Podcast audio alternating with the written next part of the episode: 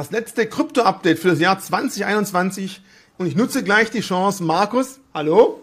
Hallo, viele Grüße aus Mallorca. Ich nutze gleich die Chance, dir die Frage zu stellen, die wir auch im letzten Video des letzten Jahres 2021 gestellt habe.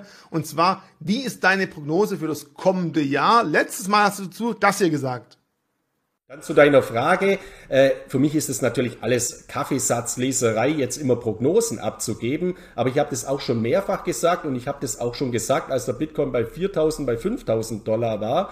Ich erwarte, dass diese Anlageklasse des Bitcoin oder die Anlageklasse der Kryptowährungen im Allgemeinen. Wir haben mittlerweile 8000 Kryptowährungen überschritten, die auf coinmarketcap.com gelistet sind. Der Bitcoin ist die absolute Nummer eins mit einer Bitcoin-Dominanz von rund 64 Prozent, also deswegen das Basisinvestment, dass diese Marktkapitalisierung in der nächsten Zeit auf eine Billion US-Dollar steigt.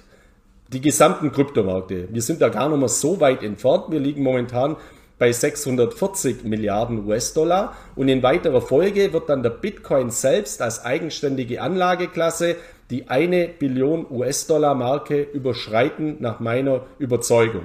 Wenn man das jetzt herunterbricht äh, auf alle derzeit äh, gemeinten äh, Bitcoins, das sind ein bisschen mehr wie 18,5 äh, Millionen äh, Stück, dann kommen da Kurse zustande von Bitcoin zwischen 50 und 55.000 US-Dollar. Das ist auch meine nächste Zielgröße.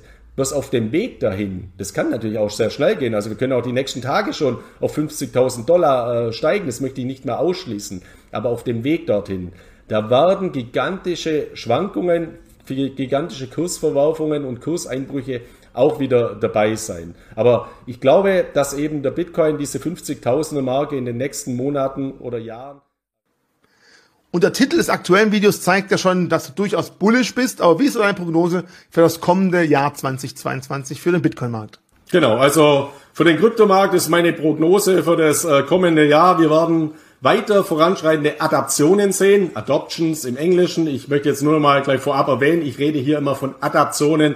Wir sind ja ein deutschsprachiger Sender. Ich meine aber parallel dazu auch die Adoptions, wenn wir das immer äh, haben. Also wir werden weiter voranschreitende Adaptionen sehen in Realwirtschaft, in Finanzwirtschaft, bei der Regulierung. Das wird natürlich kurstreibend sein nach meiner Einschätzung. Wir werden aber auch parallel weiter hohe Volatilitäten sehen. Und ich bin jetzt überhaupt kein äh, Freund von irgendwelchen Kursprognosen und schon gar nicht zum Jahresende. Also ich weiß gar nicht, was an Silvester passiert. Äh, also was soll ich dann äh, eine Jahresendprognose 2022 abgeben? Ich bewerte das sogar als reine Kaffeesatzleserei. Dennoch muss man natürlich schon sagen, ich bin sehr optimistisch gestimmt, dass die Adaptionen bei den Kryptowährungen weiter vorangehen, weil wir hier klare Belege haben, auf die ich nachher auch eingehe. Und deswegen kann kann ich mir auch sehr, sehr gut vorstellen, dass wir im kommenden Jahr 2022 beim Bitcoin die Marke von 100.000 US-Dollar knacken werden und bei Ethereum äh, Richtung 10.000 US-Dollar laufen können. Also das äh, sind für mich schon Entwicklungen, die realistisch sind, weil sie eben fundiert sind, weil sie eben mit Entwicklungen vonstatten gehen. Und das haben wir zum Beispiel im Jahr 2017, in, im Jahr dieser Milchmädchen, äh, Hosse an den äh, Kryptomärkten, wo ja überhaupt keine Anwendungen und gar keine Adaptionen vonstatten gingen, nicht gehabt. Also da haben wir schon eine sehr starke Blasenbildung gehabt. Und jetzt ist meine Einschätzung sogar die, aktuell sind äh, die Stimmung und vor allem auch die Kursentwicklungen weit schlechter als die positiven Entwicklungen, die wir sehen. Und auch die Angst ist massiv äh, stark. Und das ist auch immer ein ganz, ganz guter Nährboden für weiter steigende Kurse. Dazwischen werden aber natürlich hohe Volatilitäten sein und da muss sich jeder Kryptoinvestor äh, ja darauf einstellen. Was ich mir auch noch vorstellen kann, ist schon, dass wir in Zukunft, und da meine ich jetzt schon auch auf die nächsten Jahre, abnehmende Volatilitäten sehen könnten, weil eben ähm, ja, dubiose, also fragwürdige Kryptobörsen, Derivatebörsen eher den Rückzug vom Volumen antreten werden müssen aufgrund der voranschreitenden Regulierung und weil wir parallel dazu große institutionelle Investoren in die Märkte eintreten äh, sehen, das sehen wir ja auch jetzt schon und das wird grundlegend mal die Volatilität ein bisschen äh, herausnehmen beziehungsweise abflauen lassen. Dennoch kann, sind solche Tage, wie wir es jetzt Anfang Dezember gesehen haben, dass man äh, morgens mal die Wallet aufmacht, beziehungsweise halt mal auf die Kurse schaut und äh, der Bitcoin ist 25 Prozent äh, weniger wert. Sowas wird auch in Zukunft dazugehören. Aber à la long glaube ich, dass die Markteffizienz bei Kryptowährungen durch diesen Eintritt zunimmt und gerade auch die Regulierung wird dazu ihre positiven Aspekte beitragen. Also alle Zuschauer, die jetzt befürchtet haben, diese Aussage von Markus, seine Einschätzung erst am Ende des ein, eineinhalb Stunden Videos zu sehen. Hier war es da, da, vorab schon, bleibt aber trotzdem dabei, weil Markus hat jede Menge interessante Punkte mitgebracht. Bevor wir jetzt aber viele Sachen, die die Zukunft betreffen, anschauen, hast du ja mal gemeint, erstmal willst du die Entwicklung der letzten Wochen anschauen und da war ja einiges am Markt los. Was waren so für dich die entscheidenden Punkte, wo du sagst, da muss man äh, besonders drauf eingehen? Ja, also wir haben es ja mal wieder gesehen. Wir haben mal von himmelhoch jausten, sind wir innerhalb kürzester Zeit, und zwar innerhalb äh, eines Monats in die, in die, auf die Ebene zu Tode betrübt äh, gefallen. Ein sehr, sehr guter Indikator ist eben dieser Crypto Fear und Greed Index, der Angst- und Gier-Index, also ein Sentimentindikator, ein Stimmungsindikator, wo beispielsweise mit 25 Prozent die Marktvolatilität mit einfließt, mit 10 Prozent auch äh, Google Trends beispielsweise, also was wird gesucht, was für Hashtags werden genommen, auch mit 10 Prozent aus den sozialen Medien. Also wie ist hier die Nachfrage, dann das Marktmomentum fließt mit ein. Aber für mich, darauf gehe ich später ein, die wichtigste Kennzahl, die fließt leider in diesen Crypto Fear und Greed Index nicht mit ein. Und das ist die Hashrate, die Bitcoin Hashrate. Das mhm. ist für mich die wichtigste Kryptokennzahl oder eine der wichtigsten Kryptokennzahlen in diesem Sentimentindikator nicht äh, beinhaltet. Und das ist aus meiner Sicht ein Fehler, den man mal langsam bereinigen sollte. Wenn man sich diesen Crypto Fear und Greed Index anschaut, dann ist es eben so, dass wir am 9. November äh, bei einem Stand von 84 Punkten waren im Bereich extremer Gier und sind dann im Zuge dieses Einbruchs am 6. Dezember auf einen Stand, auf einen Wert von 11 Punkten gefallen. Also das sind natürlich Standardabweichungen, wenn wir die mal äh, umlegen würden auf konventionelle Aktienbörsen. Solche Entwicklungen hätten wir nicht mal am 11. oder vielleicht hätten wir sie an, an Tagen wie am 11. September oder beim Lehman Brothers Crash, also oder im Kriegsausbruch beim Golfkrieg oder ähnlichem. Also wenn wir wirklich einen extremen exogenen Schock haben, an den Kryptomärkten sind derartige dynamische Trendwechsel relativ normal und deswegen sind sie auch nicht Anlass zur, zur großen Sorge oder gar für Panik oder gar äh, Resignation und Frustration. Äh, auf der anderen Seite ist es sogar so, dass ich diesen Crypto 4 und Greed Index immer antizyklisch auch sehe als Kontraindikator. Also wenn der äh, über längere Zeit im Bereich der extremen Gier ist, dann muss man jetzt nicht der größte Prophet sein, um vorherzusagen, dass diese Zeit auch mal wieder äh, von, gehen wird und es eine extreme Angst oder eine, eine, eine Konsolidierung geben wird. Andererseits, wenn man eben tief im roten Bereich ist und wir sind derzeit immer noch äh, im Bereich äh, der Angst, dann sind es auch immer gute Zeitpunkte, um eben Positionen wieder aufzubauen oder Positionen aufzustocken oder eben auch einzusteigen und auch in Tranchen einzusteigen. Und wir haben auch in der Vergangenheit immer wieder gesehen, und zwar mehrfach belegbar, dass nach so massiven Einbrüchen beim Bitcoin, also innerhalb eines Tages oder weniger Tage von 20, 30, 40 Prozent, dass danach immer so ein Reversal erfolgt ist, also ein relativ schneller Anstieg, dann haben sich wieder alle gefreut und die, die sich da gefreut haben, die sind dann wieder sehr schnell nervös worden, weil natürlich auch sehr viele derivative Positionen in diesen Phasen wieder in die Märkte reinlaufen. Die werden dann wieder relativ schnell glattgestellt, weil die ja relativ schnell in, in der Gewinnzone sind. Und das führt dann immer zu, ich nenne das immer Nachwehen, also zu starken Volatilitäten. Und in dieser Phase sind wir nach wie vor. Nach diesem Ausverkauf von Anfang Dezember äh, wird es jetzt noch einige Zeit mal so ein bisschen ruckeln äh, an den ganzen äh, Kryptomärkten. Hier gilt es eben auch, nicht nervös äh, zu, äh, zu werden. Ich bin aber sehr, sehr zuversichtlich, dass wir auf absehbare Zeit dann wieder steigende Kurse äh, bekommen werden, wenn nicht irgendein anderer exogener Schock erfolgt, muss man ja auch dazu sagen. Aber aufgrund der Adaptionen, aufgrund der Entwicklungen, die enorm positiv sind, sind eben die Kurse derzeit aus meiner Sicht genauso wie die Stimmung weitaus schlechter als eben die Fortschritte, die wir sehen. Dann lass uns da mal natürlich auf die Marktkapitalisierung gucken. Ich meine, da wird ja eins zu eins mit den schlechten Stimmungen am Markt natürlich auch die Kapitalisierung nach unten gegangen sein. Und das sehen wir hier auch bei CoinMarketCaps gerade ganz schön. Genau, bei CoinMarketCap.com, also wir sind äh, im Hoch bei der Marktkapitalisierung an den Kryptomärkten, hatten wir vor einem Monat rund die drei Billionen US-Dollar überschritten, sind jetzt wieder in Richtung 2 Billionen US-Dollar gelaufen. Also eine ganz, ganz massive Konsolidierung. Sogar bei CoinMarketCap muss man auch kurz dazu sagen, wir haben hier aktuell auch mal wieder ein totales Datenchaos gehabt. Also jeder, wo äh, am gestrigen Tag beispielsweise abends mal bei CoinMarketCap dort reingeschaut äh, hat, war, wenn er auch nur wenige Kryptowährungen hatte, Multimilliardär, weil die eben in der Datenbank irgendeinen Matrixfehler beziehungsweise einen Parameterfehler hatten und die Kurse eben total äh, irrational waren, einfach falsch. Also hier ist es auch eben so, bitte dann nicht erschrecken oder sich freuen, man ist Milliardär, sondern äh, das ist die Wahrscheinlichkeit sehr hoch, dass es ein Datenfehler bei coinmarketcap.com ist einfach bitte mal kurz äh, querchecken, in die Wallet schauen, weil dort sind die Realdaten, die stimmen in der Regel. Manchmal gibt's auch Spikes oder Datenfehler, aber in der Regel stimmen die. Oder eben mit anderen äh, Krypto-Informationsplattformen, wie beispielsweise CoinGecko oder eben coin360.com querchecken. Wir haben das vor einiger Zeit bei coinmarketcap.com auch, als die Kurse um 80, 90 Prozent äh, eingebrochen sind. Also nicht die Kurse, sondern die Kursversorgungen, die Informationsdaten. Mhm. Und man muss einfach nochmal festhalten, seit coinmarketcap.com übernommen wurde, aufgekauft wurde durch Binance, ist das eben ein Vertriebsportal. Das ist eben ein Marketing-Tool für Binance, unheimlich viele Links, gerade auch zum Thema Staking, Trading und alles Mögliche, führt eben immer auf Binance-Angebote. Und hm. diese Seite ist eben nicht mehr unabhängig, sondern es ist ein Marketing-Tool für Binance. Das ist auch vollkommen legitim, wenn ich es mir leisten kann so eine Informationsseite von ein paar hundert Millionen Dollar zu übernehmen. Leider aber leidet dadurch die Qualität der Kursversorgung und die Datenqualität. Und das sollte eben nicht sein. Das muss man eben halt wissen. Erstens, es gibt Interessenskonflikte und zweitens, die Datenqualität ist in letzter Zeit wirklich äh, ja nicht äh, gut. Deswegen hier durchaus auch andere äh, nutzen.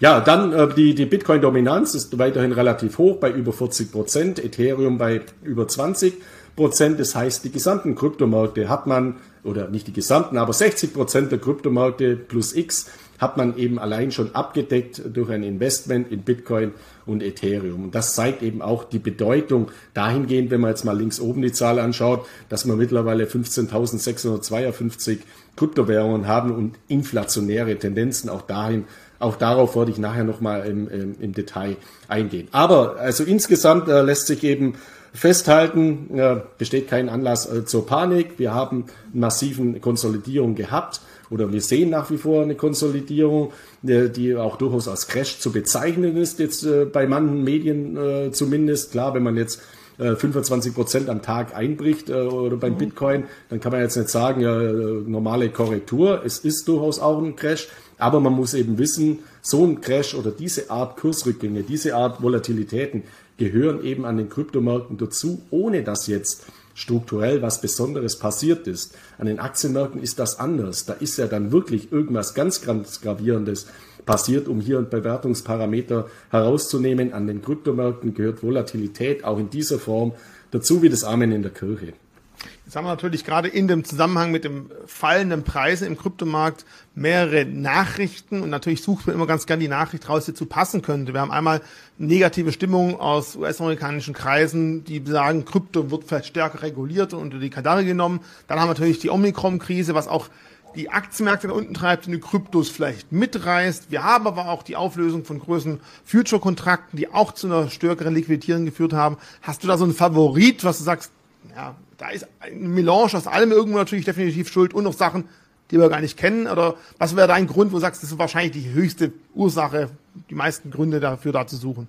Also es ist natürlich immer eine Kombination von einzelnen Ereignissen. Ein Mitgrund für die Kursrückgänge sind sicherlich auch äh, die äh, Bewertungs, die neuen Bewertungen an den an den Aktienmärkten für Technologieaktien, dass wir hier starke Ausverkäufe hatten, dass auch eine Flucht in Liquidität erfolgt im Zusammenhang mit dieser Omikron-Krise, wo man ja nicht weiß, wie kann man das äh, derzeit äh, einordnen. Wir hatten ja auch 2020, als die Coronavirus-Pandemie begann, den Alles-Crash. Da hat man eben gesehen, mhm. dass quer über alle Assetklassen äh, Liquidität gesucht wurde und ein alles Ausverkauf erfolgte, auch übrigens bei sicheren Häfen wie Gold oder selbst bei Bonds. Also deswegen sieht man hier auch einen Effekt. Der Hauptgrund aber für den extremen Ausverkauf, dass wir eben immer diese extremen Spikes nach unten haben beim Bitcoin, der dann die gesamten Altcoins mit nach unten zieht, liegt in den Kryptoderivate-Börsen. Wir haben enorm hohe Open Interests gesehen, also vor diesem Crash, die, die bauen sich dann auch immer in Aufwärtsphasen auf. Das heißt, viele Investoren gehen Long-Positionen ein, also kaufen Bitcoin Futures, äh, spekulieren auch mit Hebeln. Hebel 2 und 3 ist da fast nur als konservativ zu äh, bewerten. Es gibt auch Kryptobörsen, wo man Hebel 10, 50 und ja, 80 eingehen kann. Und da zieht dann natürlich relativ schnell der Margin Call. Also wenn da der Bitcoin nur 5% fällt, ist meine Position glattgestellt. Dann kommt es zu Zwangsliquidierungen.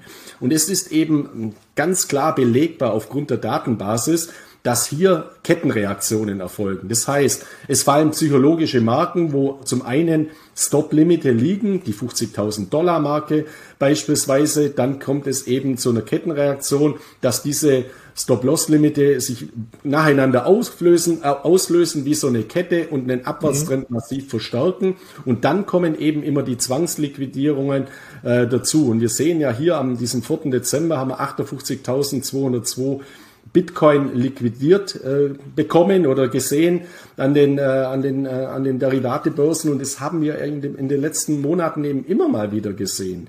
Es ist auch ein ganz guter Effekt aus meiner Sicht, weil zum einen gehen in diesen Phasen immer Kryptowährungen, Bitcoin über von den schwachen, zittrigen, spekulativen Händen eben zu den starken Händen, zu den Hodlern und solche Marktbereinigungen gehören eben auch äh, dazu und sie sind eben auch vollkommen normal.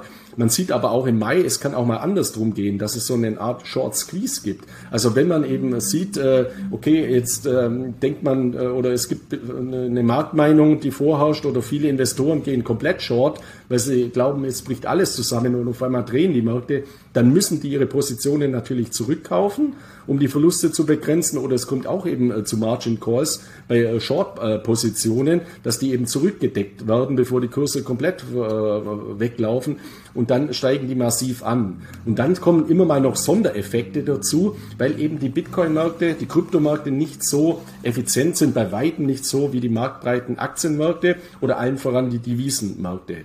Die Kryptowährungen sind eine der wenigen Märkte neben den Devisenmärkten, die man äh, sieben Tage die Woche 24 Stunden handeln kann. Alle Aktienbörsen oder Kapitalmärkte mit Anleihen, die machen irgendwo mal zu, zumindest übers Wochenende. Und äh, wenn hier eben an den Kryptomärkten dann derartige Ereignisse teilweise erfolgen, ist es auch immer teilweise an einem Freitag oder an, an einem Wochenende, wo eben die Liquidität sehr gering ist, wo auch institutionelle Investoren eben nicht aktiv ist, sind. Wir haben das auch gesehen in Amerika mit einem Thanksgiving-Tag, also mit einem Brückentag. Das war auch ein äh, ganz, ganz großer Einflussfaktor, weil hier eben die Investoren, äh, die institutionellen großen Investoren gefehlt haben an den Märkten und somit eben diese starken Volatilitäten zustande kommen. Aber das ist alles kein Grund für Besorgnis oder ein Anlass äh, für Panik.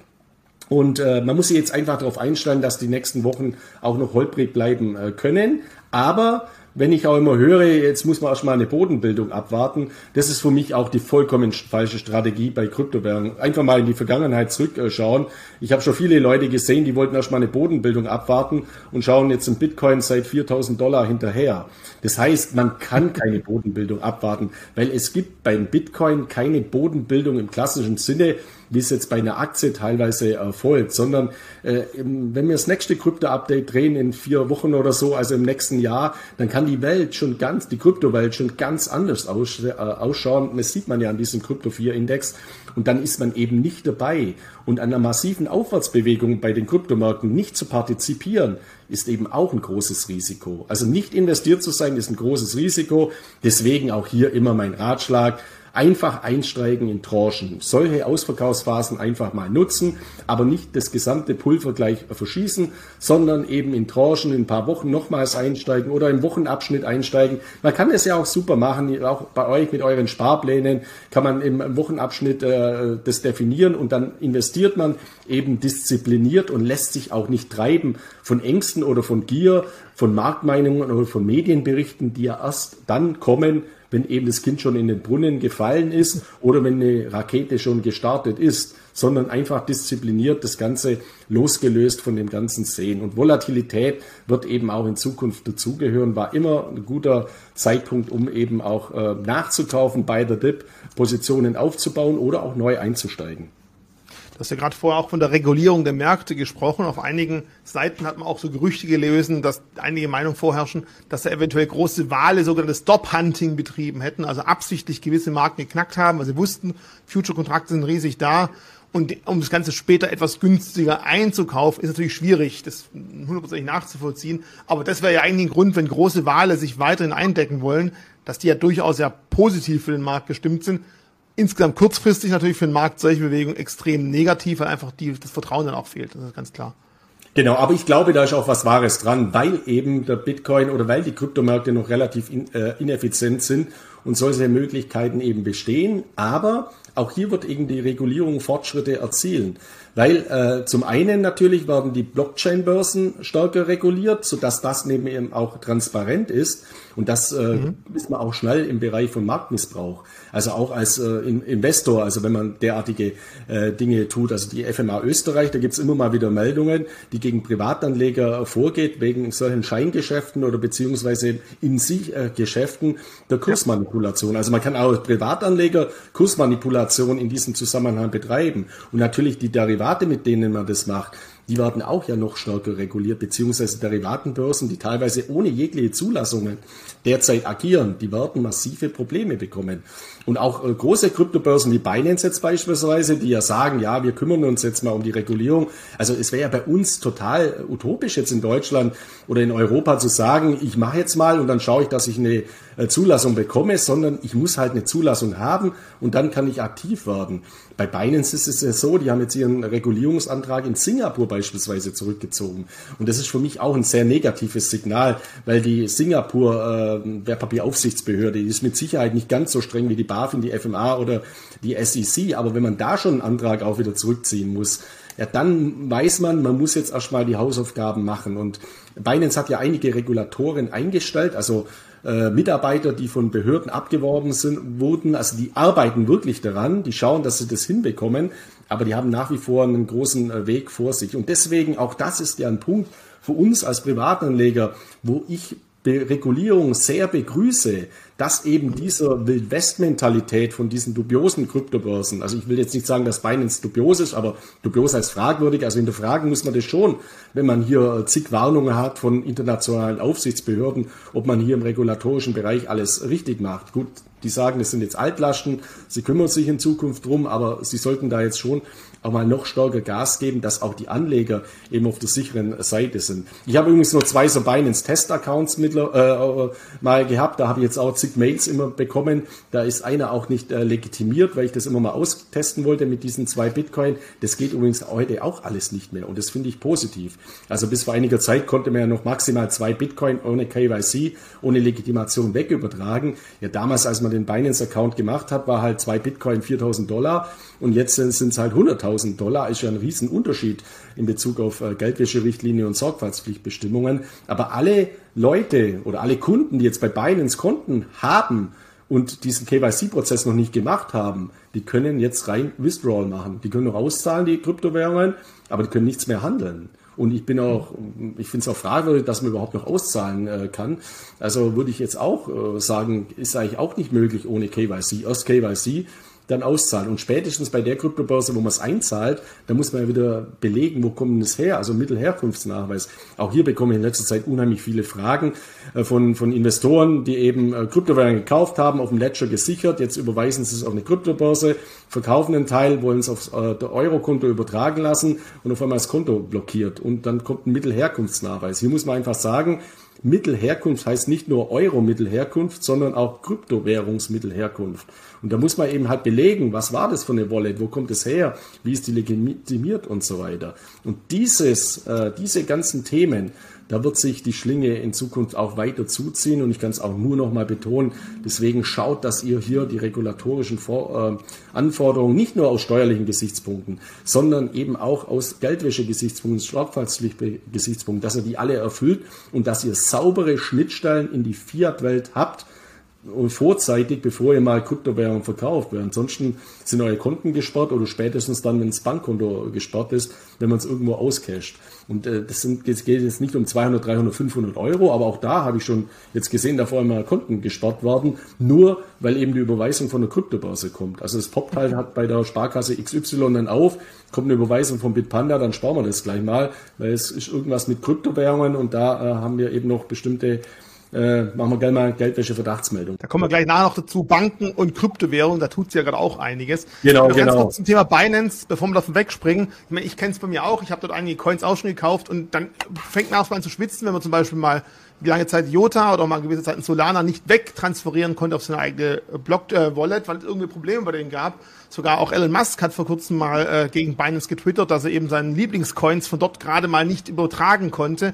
Und da hat Elon Musk ganz klar auch gemeint, not your keys, not your coins, holt euch die Kryptowährung zurück auf eure eigene Wallet.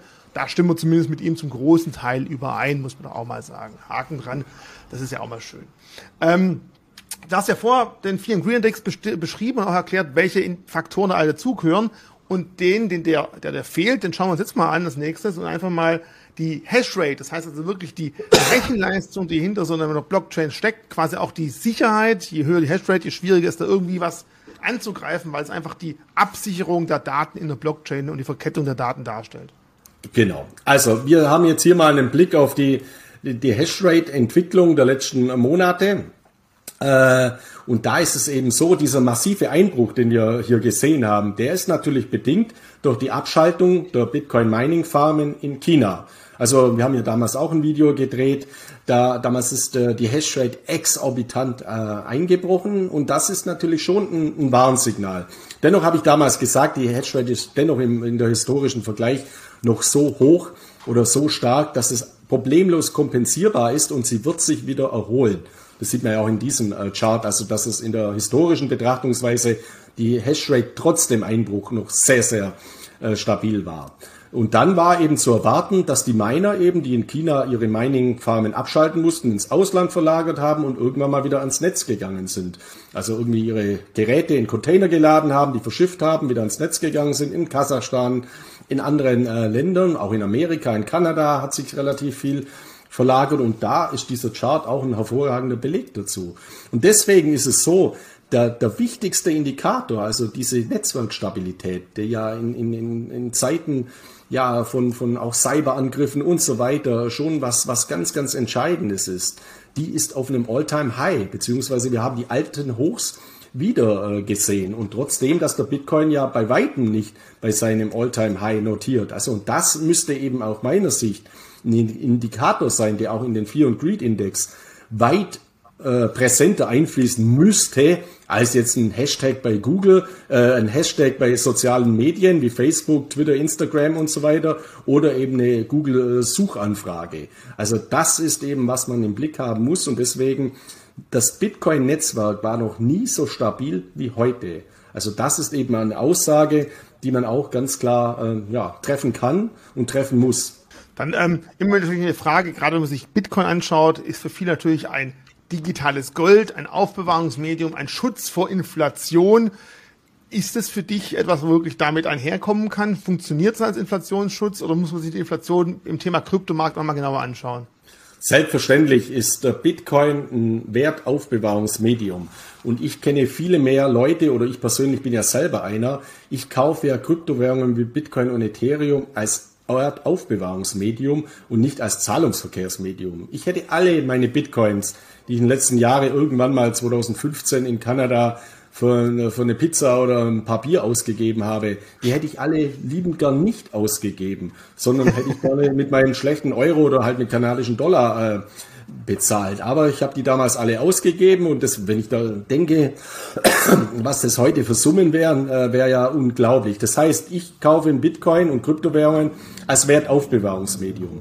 Und wir haben in unserer inflationären Welt, in unserer inflationären konventionellen Geldsystemwelt, eben mittlerweile massiv hohe Inflationsraten. Die sind äh, sowohl in den USA als auch in Europa auf einem 30-Jahres-Hoch. Also in den USA mittlerweile bei 6 Prozent, in Deutschland äh, bei 5 Prozent. Und das ist natürlich eine enorme äh, Geldentwertung. Und dieses System, das geht ja in dieser Form weiter. Klar, es ist äh, derzeit so, dass Wirtschaftsweise und die Europäische Zentralbank beruhigt und sagt, die Inflationsraten sind derzeit deswegen hoch aufgrund von Sondereffekten, äh, ausgelöst durch die Coronavirus-Pandemie.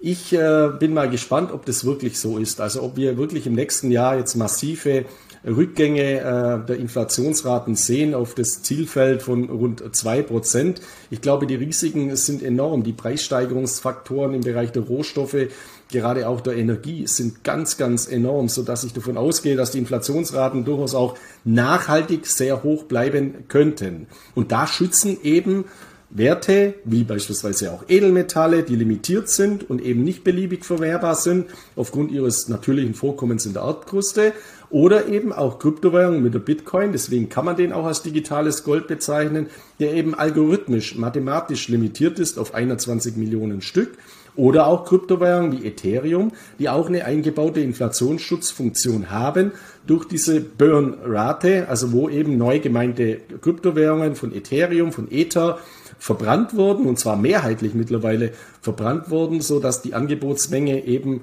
äh, zurückgeht. Was aber jetzt negativ ist im Bereich der Kryptowährungen, und das muss man eben ganz klar festhalten, ist, wir sehen eine massive Inflation innerhalb des Krypto-Ökosystems oder innerhalb des Krypto-Kosmos. Ich hatte es ja vorher bei CoinMarketCap schon kurz mal angesprochen, also die über 15.600 äh, Kryptowährungen, die wir derzeit, die wir mittlerweile haben.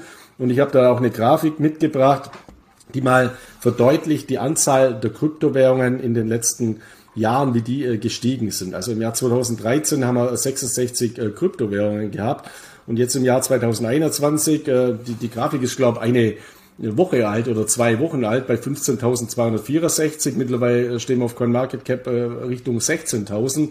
Und man muss auch kein Prophet sein, dass da nächstes Jahr in den ersten Monaten oder im ersten Halbjahr die 20.000 Marke überstiegen, äh, überstiegen wird. Und das ist natürlich ein vollkommen inflationärer Effekt und das wird eben auch dazu führen, dass wir ein Massensterben weiterhin sehen werden, und zwar ein Massensterben an Kryptowährungen. Wir haben das ja derzeit auch schon.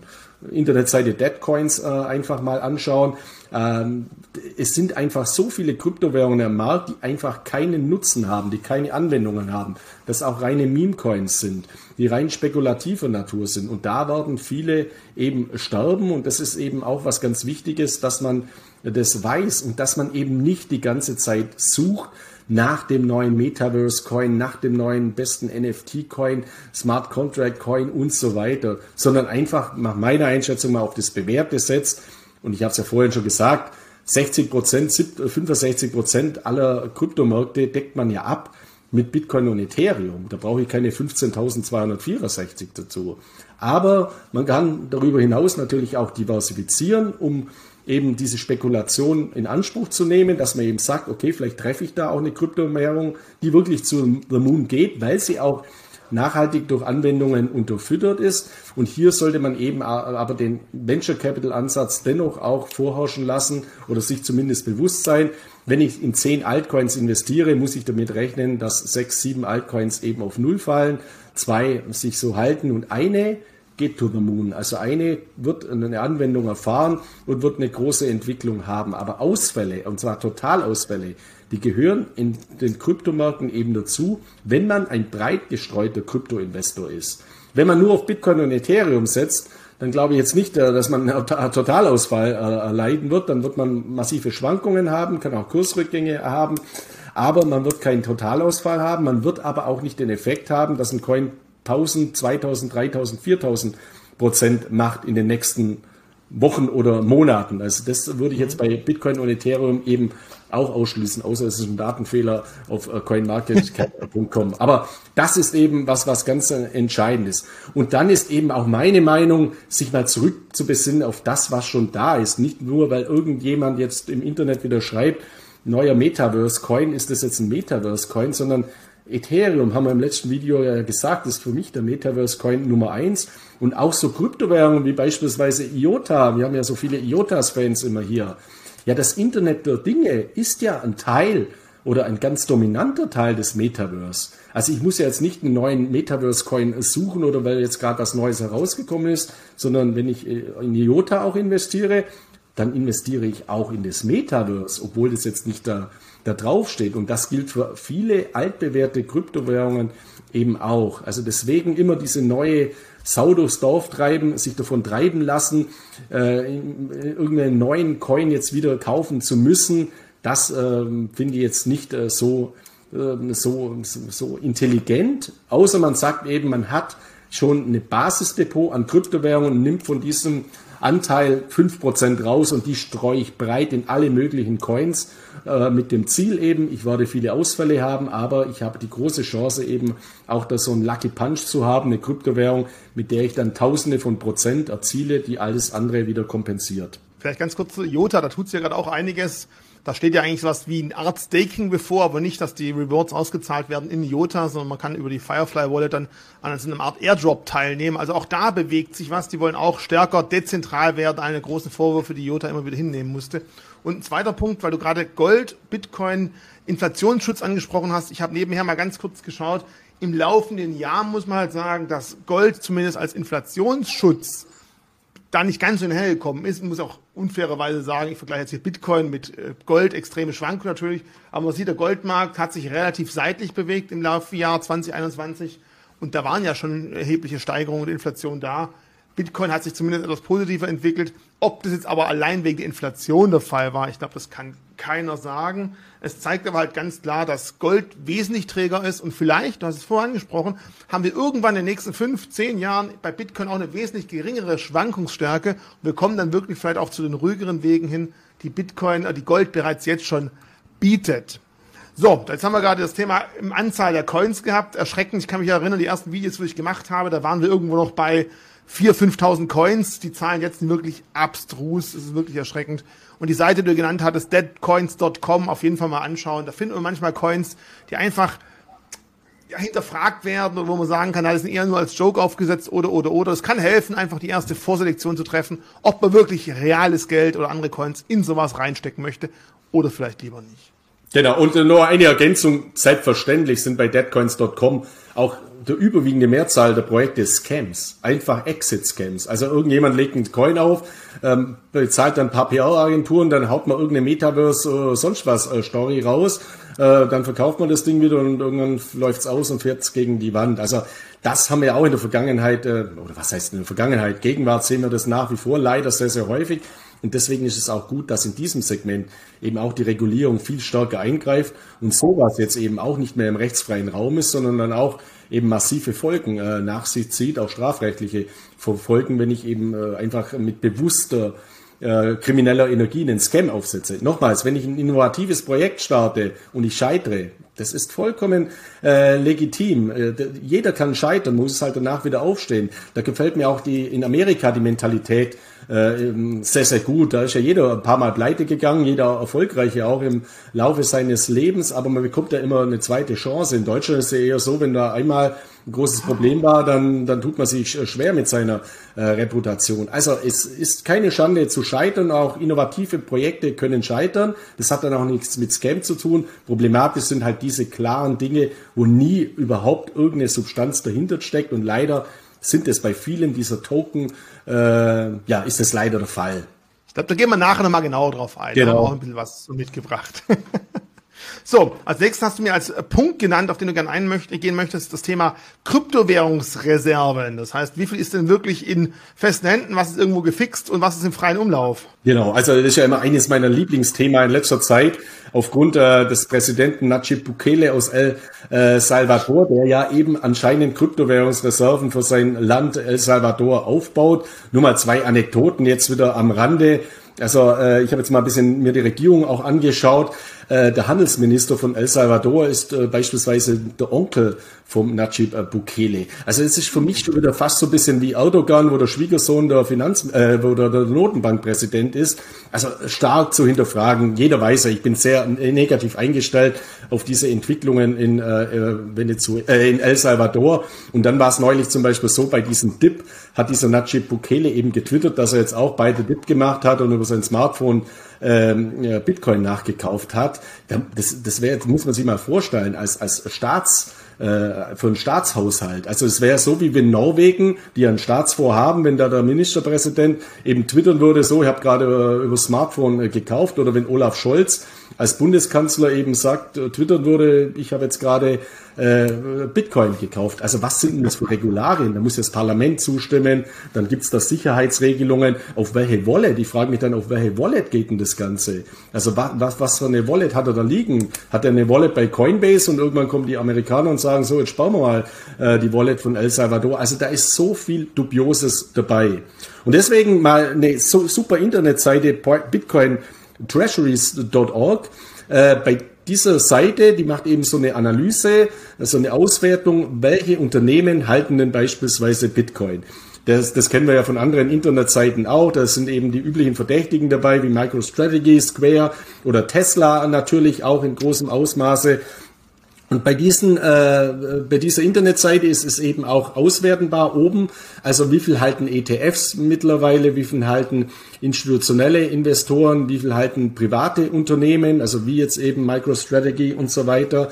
Und auch wie viele Bitcoin haben Länder mittlerweile investiert, das ja auch öffentlich äh, bekannt ist. Ich meine, so ein Staatshaushalt ist ja auch irgendwo, zumindest in normalen Ländern oder in äh, Demokratien, relativ äh, transparent, sodass das dann immer auch mal aufscheint. Und da ist eben das Interessante, dass mittlerweile Länder wie die Ukraine, Finnland, El Salvador natürlich auf deren Angaben, Georgien in Bitcoin investiert haben. Wenn du mal ein bisschen weiter runter scrollst, siehst du das.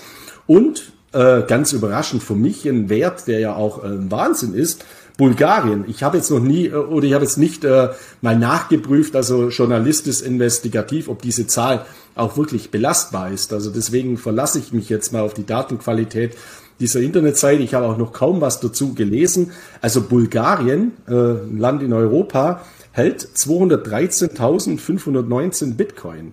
Also das ist natürlich eine exorbitant hohe Zahl und deswegen ist es ja fast schon absurd, wenn wir immer über El Salvador oder ähnliches äh, berichten, wenn wir in Europa ein Land haben, das so einen massiven Bitcoin-Anzahl hat.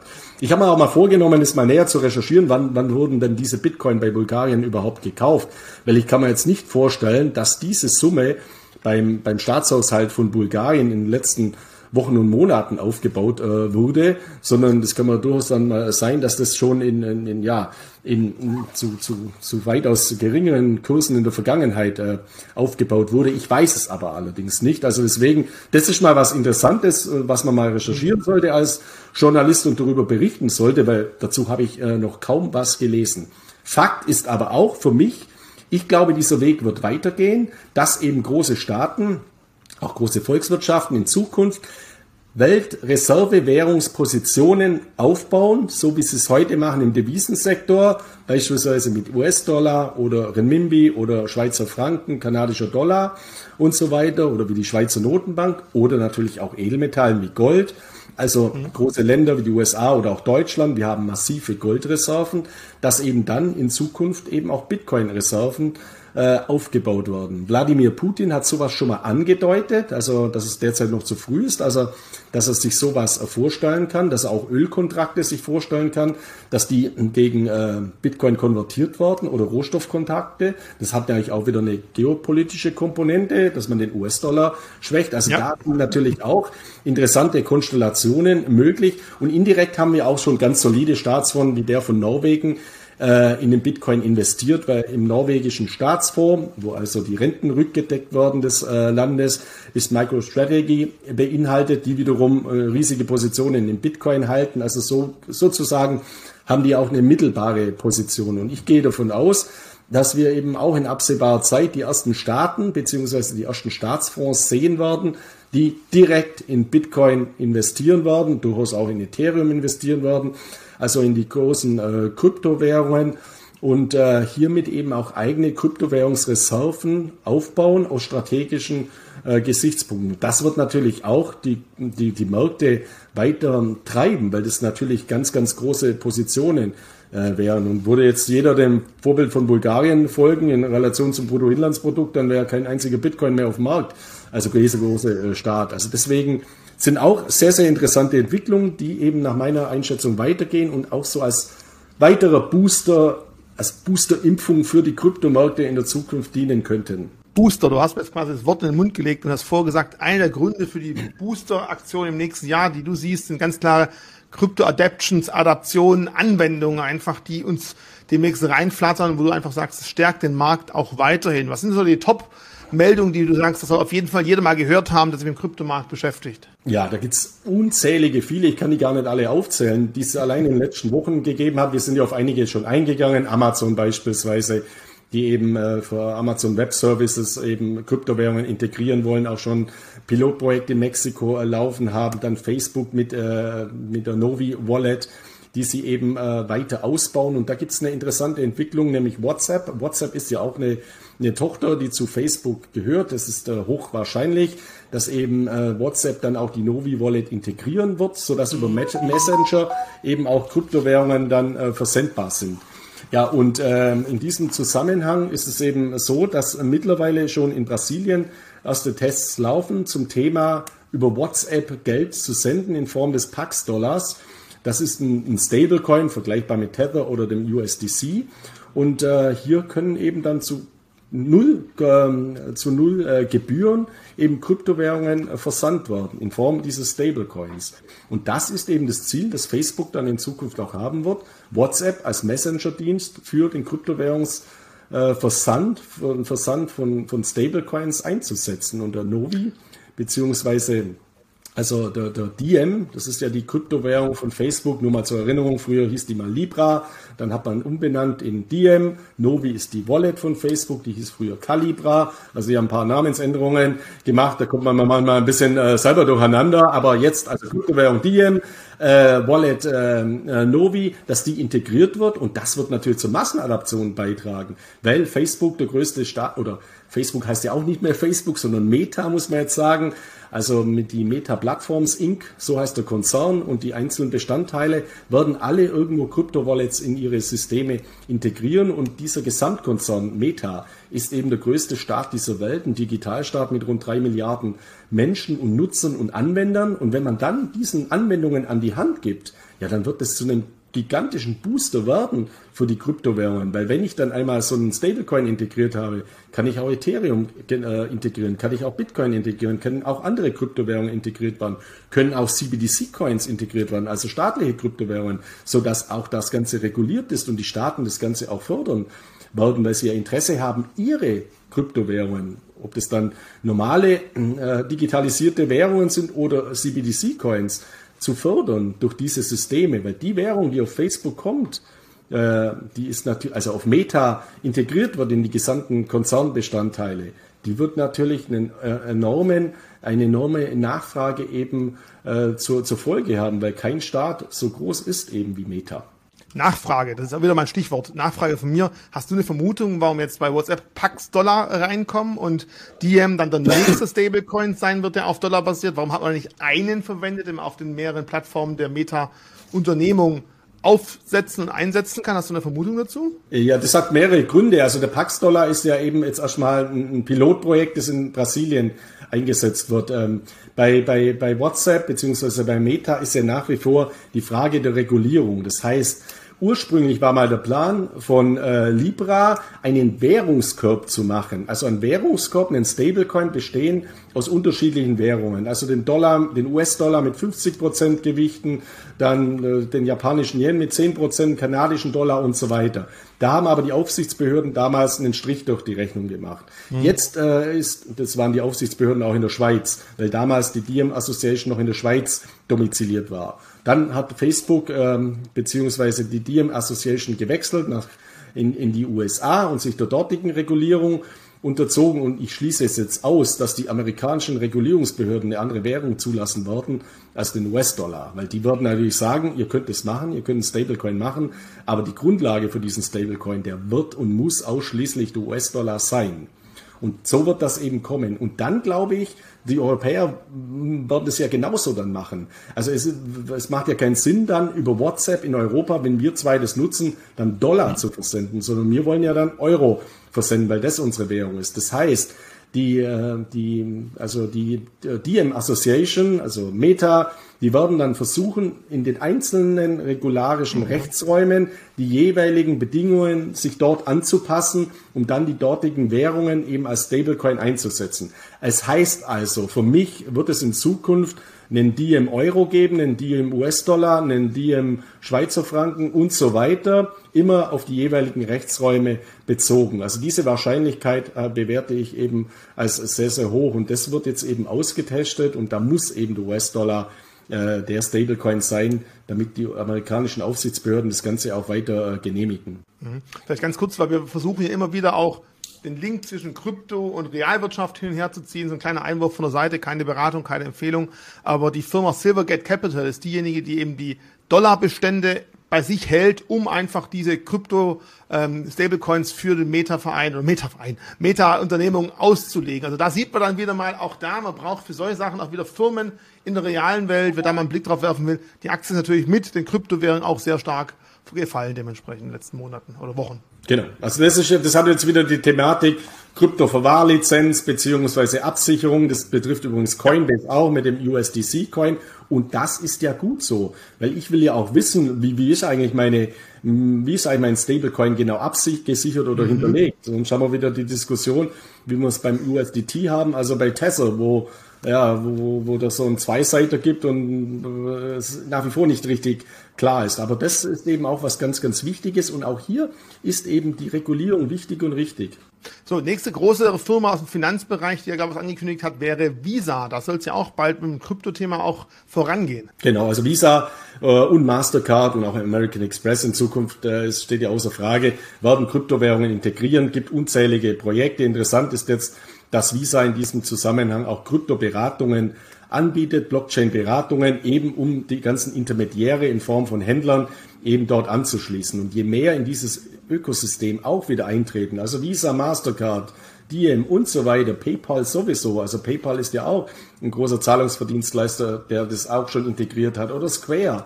Also desto stärker werden die Adaptionen in der Finanzwirtschaft äh, steigen und es gibt einen direkten Link also eine direkte Verbindung zur Realwirtschaft, weil hier werden ja Kryptowährungen nicht als Store of Value, also als Wertaufbewahrungsmedium eingesetzt, wie zum Beispiel bei Fidelity Digital Investments oder wie bei Grayscale, wo große Investoren den Bitcoin kaufen, um den zu halten, sondern hier werden Kryptowährungen genutzt mit ihren Payment-Funktionen. Und somit haben wir beide Schienen abgedeckt. Also einmal die Zahlungsmittelfunktion und einmal die Wertaufbewahrungsfunktion. Und das sind natürlich ganz tolle Entwicklungen, die die gesamte äh, ja, Kryptowelt weiter voranbringen werden und deswegen auch der Begriff Booster aus meiner Sicht durchaus gerechtfertigt ist, weil das alles so kleine Nadelstiche jetzt im, äh, im wahrsten Sinne des Wortes sind, das, die das Ganze in der Zukunft fördern äh, werden und das wird sich auch in positiven Kursentwicklungen nach meiner Überzeugung auf Sicht der nächsten Jahre eben äh, niederschlagen.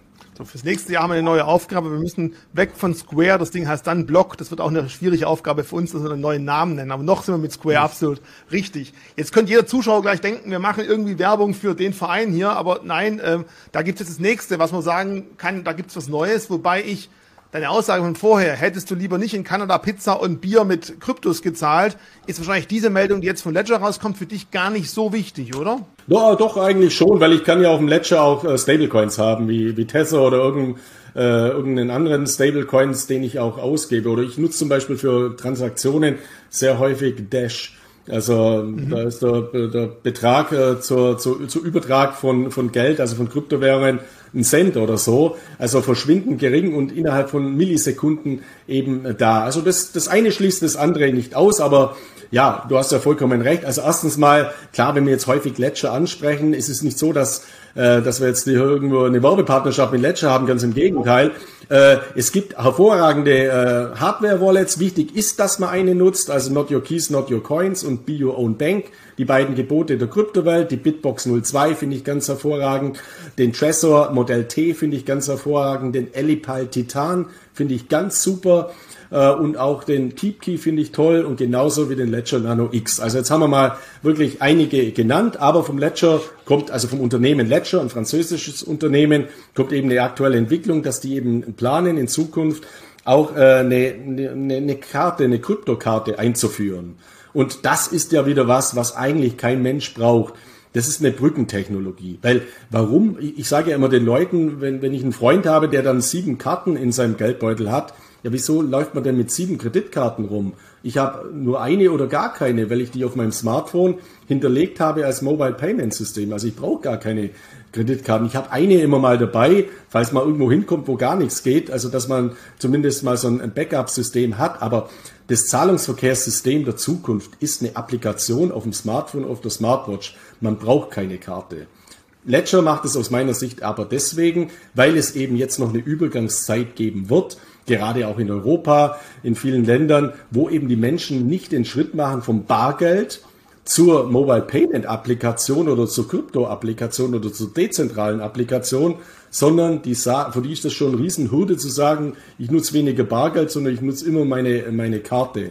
Und deswegen glaube ich, ist ganz offensichtlich eben noch ein riesiger Bedarf derzeit da, äh, den Menschen Karten an die Hand zu geben. Auch Coinbase hat eine Karte, auch Bitpanda hat eine Karte, Crypto.com hat eine Karte, Binance hat eine Karte. Also viele Kryptobörsen machen das ja auch, weil sie diese Zwischentechnologie nutzen wollen, weil der Kundenbedarf da ist. Und in ein paar Jahren bin ich überzeugt, werden diese Plastikkarten eben aussterben. Vielleicht wird es auch noch länger dauern, also vielleicht wird es auch noch ein paar Jahrzehnte dauern, ich weiß es nicht. Aber Fakt ist, Karten sind genauso wie Automaten, also Geldautomaten und ähnliches, äh, ein aussterbendes Medium, aber als Brückentechnologie gut geeignet. Und ich finde es interessant, was äh, Ledger eben hier macht, dass man eben nicht nur den Value, äh, den Store of Value bietet, also die, die Keys in der eigenen Hand zu haben, sondern Bislang ist es ja so, wenn man dann Kryptowährungen ausgeben wollte, muss man es zurückgeben auf eine, zurückübertragen auf eine Kryptobörse, die eine Karte hat und dann kann man mit Karte zahlen. Jetzt hat man die Möglichkeit eben direkt äh, über ein Ledger dann in Zukunft auch eine Karte zu nutzen und trotzdem auch für seine Kryptowährung immer die Private Keys selbst in der Hand zu haben. Natürlich kann man auch heute schon mit dem QR-Code die Kryptowährungen über die Applikation äh, senden. Also man braucht die Karte nicht. Aber ich finde es eine gute Entwicklung, weil es den Menschen äh, und vielen Menschen, die eben noch skeptisch sind gegenüber diesen Technologien, ein altbewährtes Medium, das man seit Jahrzehnten kennt, an die Hand gibt, um das mit einem neuen Medium, mit, einem, mit einer Hardware-Wallet zu kombinieren. Deswegen finde ich das sehr gut. Dann haben wir ein nächstes großes Finanzunternehmen in Deutschland, eines der größten, die Sparkassenorganisation. In den letzten Tagen gab es da einige Meldungen. Ich glaube, da ist irgendjemand aus dieser Organisation zu früh eine Mail rausgerutscht, weil das Ganze ist noch lange nicht in trockenen Tüchern, da müssen noch einige Gremien drüber schauen. Aber Gerüchte zufolge planen die Sparkassen eventuell in ihren Apps zukünftig Kryptowährungen wie Bitcoin und Ethereum für Privatanleger handelbar zu machen. Ist noch recht frühes Stadium, ist noch nicht ganz sicher, aber immerhin allein schon das Thema, dass sich solche großen, bisher eher als, ich klinge jetzt böse, nicht beleidigt sein, Trägerinnen Banken sich mit solchen Themen beschäftigen, ist für mich auch ein Punkt. Jawohl, es kommt langsam in der breiten Masse an. Es ist nicht mehr so eine Randnotiz, sondern es kommt langsam in die Mitte der Gesellschaft. Genau, also ich glaube nicht mal, dass das ein Leak war, sondern das ist ja der beste PR-Effekt für die manchmal schwerfälligen äh, Sparkassen? Oder mit was sind die Sparkassen in den letzten Wochen und Monaten äh, in den Medien gestanden? Mit Einführung von Negativzinsen, mit Sparverträgen, die gekündigt wurden. Dann gibt es ein BGH-Urteil. Dann mit Erhöhung von Kontoführungsgebühren. Dann gibt es ein BGH-Urteil. Also äh, es sind so viele negative Dinge im Zusammenhang mit den Banken oder auch gerade im Sparkassensektor, dass sowas doch eine super Marketingaktion ist, dass man sagt, oh, da ist jetzt was nach außen gedrungen, wollte man eigentlich noch gar nicht sagen. Eine bessere Marketingaktion für die Sparkassen gibt es ja gar nicht. Also für mich ist es nicht äh, eine Frage, ob das kommt, sondern wann das kommt. Und selbstverständlich mhm. werden die Gremien zustimmen. Die wären ja saublöd, wenn sie jetzt, nachdem das alles schon draußen ist, im nächsten Jahr bekannt geben, wir machen doch keine Kryptowährungen. Weil dann, dann, also arg viel dümmer kann man ja gar nicht dastehen. Ich glaube nicht, dass alle Sparkassen sofort mitmachen. Äh, es gibt ja 370 äh, Sparkassen, also Sparkassensektor ist ja auch regional unterteilt. Da werden halt vielleicht mal größere Sparkassen mit diesem ganzen Projekt beginnen und in ein paar Jahren wird es über alle drüber gestülpt werden. Es wird aber auch einen massiven Booster sein für die Kryptowelt in Deutschland, weil die Sparkassenorganisationen sind die Nummer eins in Deutschland im Bankenbereich, noch vor den Genossenschaftsbanken, den Volks- und Raiffeisenbanken und den privaten Banken mit 50 Millionen Kunden. Und wenn die das eben umsetzen, dass ein Bitcoin und Ethereum und andere Kryptowährungen über Sparkassen handelbar sind und auch dort verwahrbar sind, ist ja kein Problem, in der heutigen Regulierungszeit für die Sparkassen eben eine Kryptoverwahrlizenz zu beantragen und auch zu bekommen, dann ist es natürlich ein innovatives Geschäftsfeld. Und ich glaube auch, dass die, die Niedrigzinsphase uns noch lange begleiten wird. Und es wird dann halt mal kein Sparbuch bei der Sparkasse geben oder ein Festgeld bei der Sparkasse oder ein Sparbrief bei der Sparkasse, sondern ich bin auch davon überzeugt, dass der nächste Schritt gegangen wird, nämlich das Sparkassen-Staking. Also jetzt werden sie erstmal im nächsten Jahr aller Voraussicht nach diese Wallets einführen, den Handel, und dann werden sie Staking anbieten, weil das ist doch das neue Zinsgeschäft der Banken.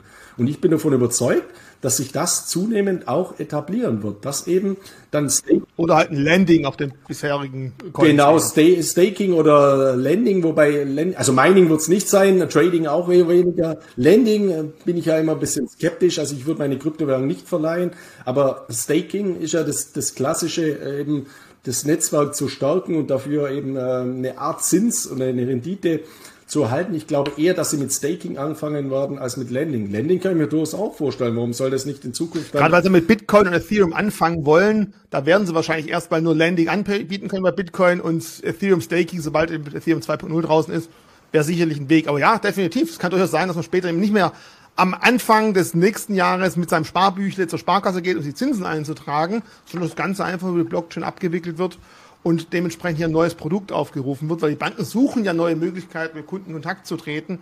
Geldanlage, die, die wehren sich ja dagegen, Geld zu kriegen, eigentlich Realgeld, weil sie da selber häufig relativ teuer hinterlegen müssen. Beratungsgeschäft bringt kaum noch irgendwie Großerträge. Und dementsprechend, ja, wäre es ein, ja, ein Schritt, der durchaus gegangen werden könnte. Du hast auch äh, mir vorab ja. noch was anderes mitgebracht, wer einen größeren Schritt geht, und zwar nicht zu neuen Kunden, sondern auf einen neuen Kontinent. Blockchain.com erobert Südamerika, hast du mir geschrieben. Genau. Also ein ganz, ganz toller äh, Schritt auch. Äh, Blockchain.com, einer der, der ältesten, etabliertesten Hardware-Wallets mit Private Key in der eigenen Handverwahrung. Äh, Südamerika ist ein, ein hochinteressanter Markt. Also 200 Millionen Menschen in Südamerika haben keinen Zugang zu einem Bankkonto. Also wenn wir gerade gesprochen haben, 50 Millionen Sparkassenkunden haben wir in Deutschland, 200 Millionen Menschen haben gar nichts, kein Bankkonto. Und das ist ja auch gerade der Weg, in den Novi eintritt, also Meta, Facebook, Diem und so weiter, um das eben äh, Menschen in Ländern den Zugang zur, zur Finanzwelt zu ermöglichen, zur dezentralen Finanzwelt. Und das macht eben Blockchain.com auch. Und über diese Meldung, dass Blockchain.com eben äh, ein Unternehmen äh, in Südamerika, in Argentinien übernommen hat, jetzt weitere Büros aufmacht, das ist für mich auch ein Booster, der weitaus relevanter ist und vor allem fundierter als der ganze Quatsch und Blödsinn, den alle Kryptomedien oder viele Kryptomedien und viele etablierte Medien immer über El Salvador berichten mit dem Vulkan, wo irgendwas gemeint wird und dieser, dieser ganze Hokuspokus. Also für mich ist das wirklich so ein Quatsch. Ich berichtige mich gerne, wenn in zwei, drei, vier Jahren da wirklich eine Bitcoin City als Steueroase entstanden ist und El Salvador ein prosperierendes neues Singapur und Hongkong in Südamerika geworden ist. Aber ich bin überzeugt, dieser Nayib Bukele, der wird bald wieder weg sein vom Fenster und das Ganze über den Chaos versinken. Das ist meine Prognose. Aber nochmals, äh, will ich nur noch mal gesagt haben, das ist eine wichtige Entwicklung in Südamerika, Blockchain.com, was die derzeit alles machen. Und das wird auch die Adaptionen eben in diesem Zusammenhang weiter fördern. Und das ist eben was ganz, ganz äh, Fundiertes. Und das ist natürlich auch ein toller Ansatz für die Menschen dort. Wer keinen Zugang eben zu einem Bankkonto hat, 200 Millionen, haben über Blockchain.com zumindest diesen Weg dann über die Kryptowelt zu gehen. Und diese wird ja immer näher herankommen an die konventionelle Finanzwelt, sodass man eben auch hier eine Schnittstelle hat, eben über eine Applikation auf seinem Smartphone oder auf seiner Smartbox. Ähm, und äh, auch Blockchain.com ist eben auch in Argentinien, Brasilien, Chile, Kolumbien und Mexiko sehr, sehr stark vertreten. Und das sind ja jetzt die großen Volkswirtschaften in Südamerika, die wichtigen Volkswirtschaften, die teilweise ja auch gravierende Probleme haben. Wenn wir jetzt mal Argentinien mit zig äh, Staatspleiten in den letzten mhm. Jahren und Jahrzehnten hernehmen oder die Menschen, die sind ja auch ähm, ja belastet von Jahren und Jahrzehnten teilweise exorbitanter Inflation. Also das sind ja unsere Inflationsraten von fünf Prozent, wo wir jetzt sagen, um Gottes Willen, unser Geld wird nichts mehr wert. Ja, das haben die am Tag teilweise. Also da, die haben einen massiven äh, Wertverfall aufgrund eben äh, ihrer strukturellen Probleme in, in Südamerika. Und es ist nach wie vor eben Lateinamerika, wo große, große Herausforderungen haben, große, große Armut. Und hier ist es schon auch ein Lösungsansatz, weil er fundiert umgesetzt wird in Relation zum Projekt von äh, El Salvador. Ihr merkt schon, also das Thema Kryptoadaption hat Markus nicht betrieben. Er hat einiges für sich rausgearbeitet, wo man durchaus sagen kann, das hat positive Aspekte. Drei hat er noch. Und mich würde sagen, mal interessieren, welche der bisher vorgestellt, ich fasse nachher mal zusammen, ist für euch der Punkt, wo er sagt, ja, da gibt der Markus am ersten recht, da freut euch auch drauf. Da glaubt er am ehesten, dass das den Markt wirklich noch zumindest stabilisieren, wenn nicht sogar schieben könnte, stabilisieren.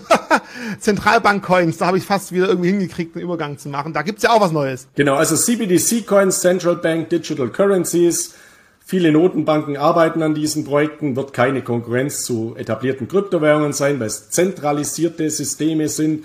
Es wird ein, ein Koexistenzmodell geben. Teilweise werden diese Zentralbankwährungen dann eben integriert in Kryptowährungen wie der Diem von Meta. Also hier gibt es auch viele Möglichkeiten und da gibt es wieder mal ein interessantes Pilotprojekt aus unseren beiden innovativen Nachbarländern, beziehungsweise ein Land ist kein Nachbarland, also die Schweiz und im Fürstentum Liechtenstein. Wir haben ja keine Grenze zum Fürstentum Liechtenstein, aber zur Schweiz. Und es ist ja ein Wirtschafts- und Währungsraum. Also äh, das Fürstentum Liechtenstein hat ja auch keine eigenständige Notenbank, sondern nutzt, die, äh, nutzt den Schweizer Franken als, äh, als Währungsunion. Also ist auch eine Währungsgemeinschaft, so wie der Euro, nur eben halt ein bisschen eine solidere Währung und zwei ganz, ganz solide Länder. Und da gibt's ähm, zwei interessante Entwicklungen. Zum einen mal aus der Schweiz. Und die finde ich sehr bemerkenswert, diese Entwicklungen, weil hier die Schweiz bekanntermaßen ein Land außerhalb der Europäischen Union, auch außerhalb des europäischen Wirtschaftsraumes EWR, auch keinen Euro, sondern den Schweizer Franken, hier ein Pilotprojekt äh, gemacht hat mit der Banque de France, also mit der französischen Notenbank und mit der BIS, also mit der Bank für internationalen Zahlungsausgleich oder auf Englisch BIS, also Bank for International Settlements im Bereich äh, von Zentralbank-Kryptowährungen.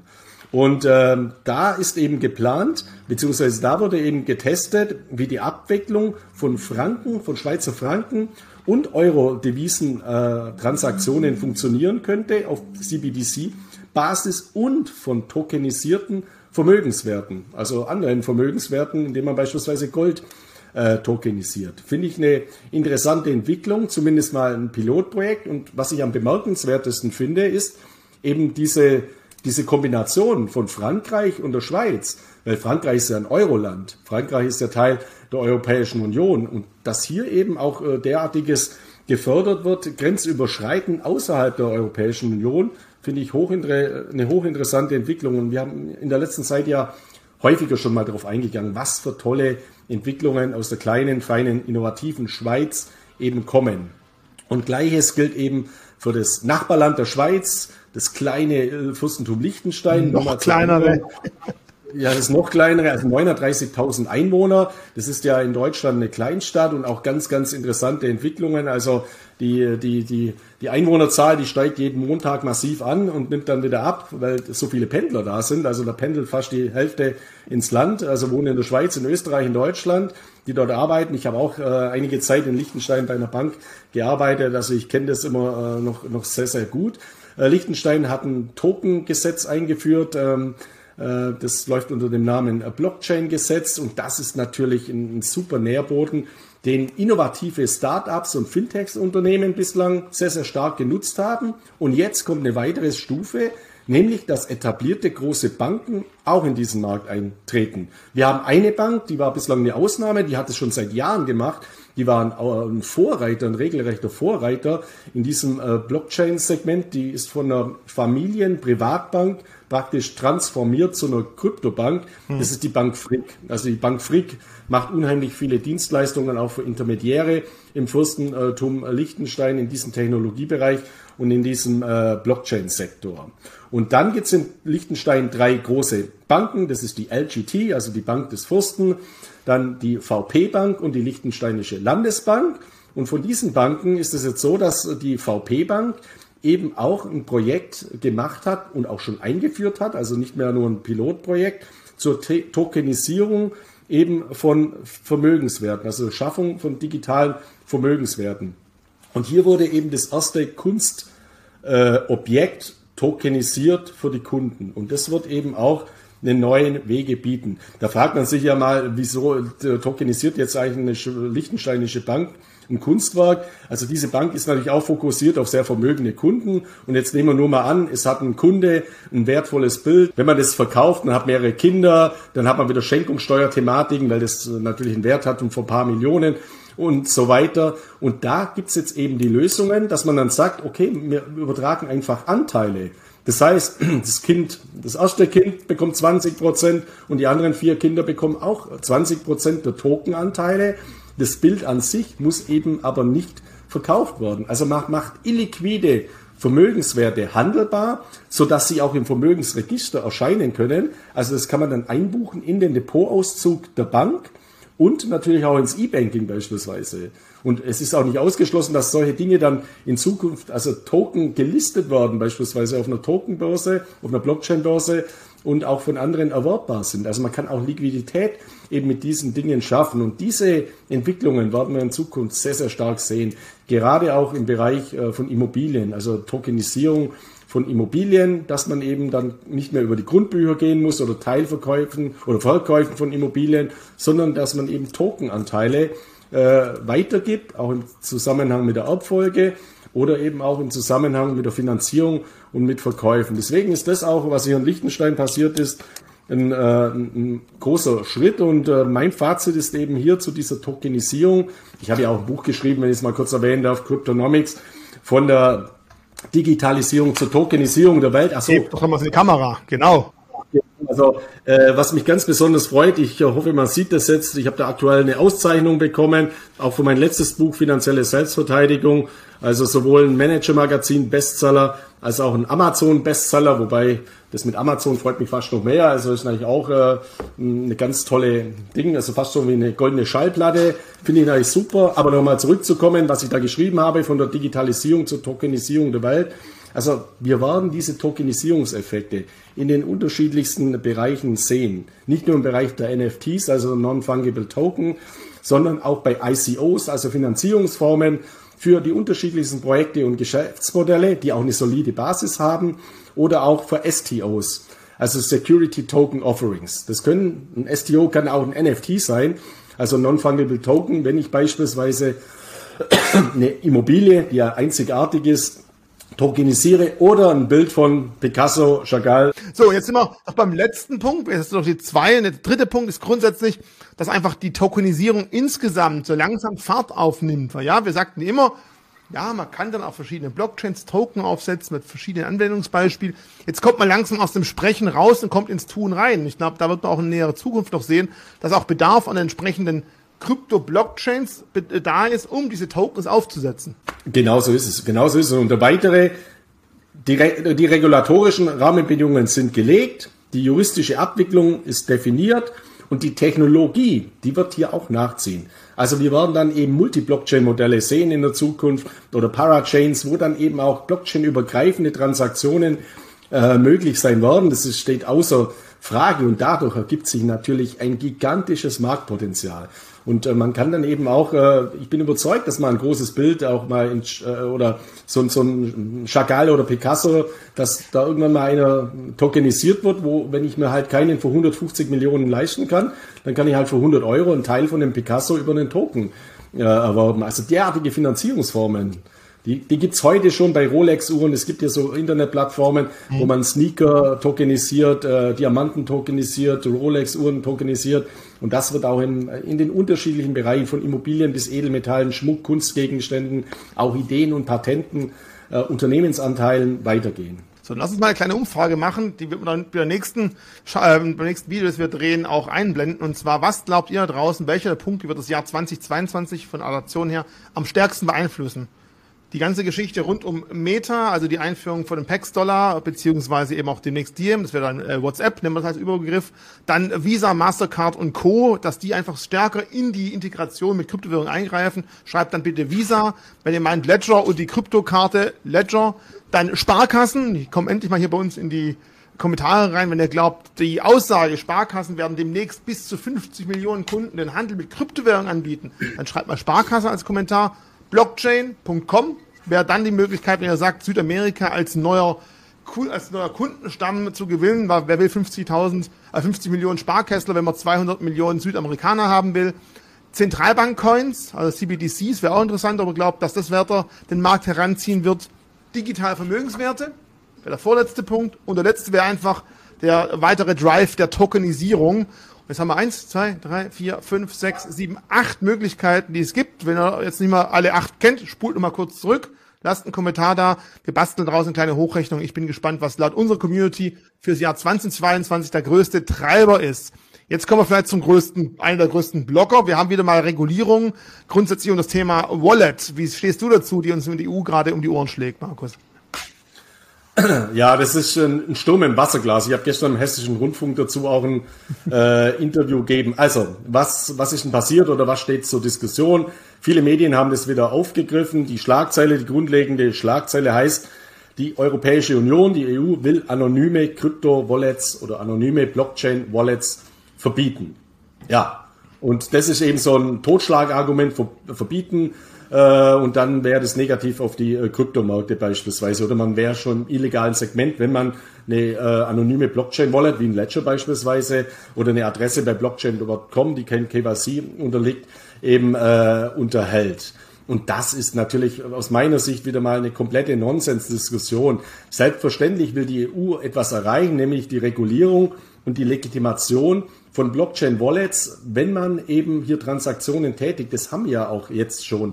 Äh, jeder, der eine, ein Kryptokonto unterhält bei einer soliden, seriösen Kryptobörse, der weiß, dass er sich dort legitimieren muss. Und wenn er seine Kryptowährungen zurückgeben will, äh, ins konventionelle Geldsystem an eine Bank, spätestens da muss eine Legitimation erfolgen. Und auch wenn ich Zahlungen vornehme mit Kryptowährungen, müssen eben bei bestimmten Summen eben äh, ja, Legitimationsprozesse vonstatten gehen. Was mich jetzt wieder so stört, ist eben, hier wird eben ein Mythos, der sich eben eingeprägt hat oder so, ein, so, so ein Irrtum weitergesponnen, ohne eben die technologischen, die juristischen Komponenten äh, zu berücksichtigen im Bereich äh, der, der Wallets. Das hat sich in mehreren Segmenten in der Kryptowelt eingespielt leider, aber ich nutze das ja genauso. Zum Beispiel beim Thema Crypto-Mining. Also Miner sind digitale Bergbauern, die so wie sie Gold schürfen, schürfen die eben Kryptowährungen.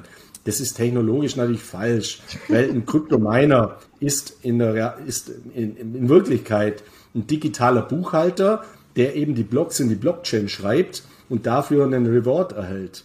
Also ein Miner ist ein digitaler Buchhalter, hört sich langweiliger an wie, wie Schürfer, wie Bitcoin-Schürfer.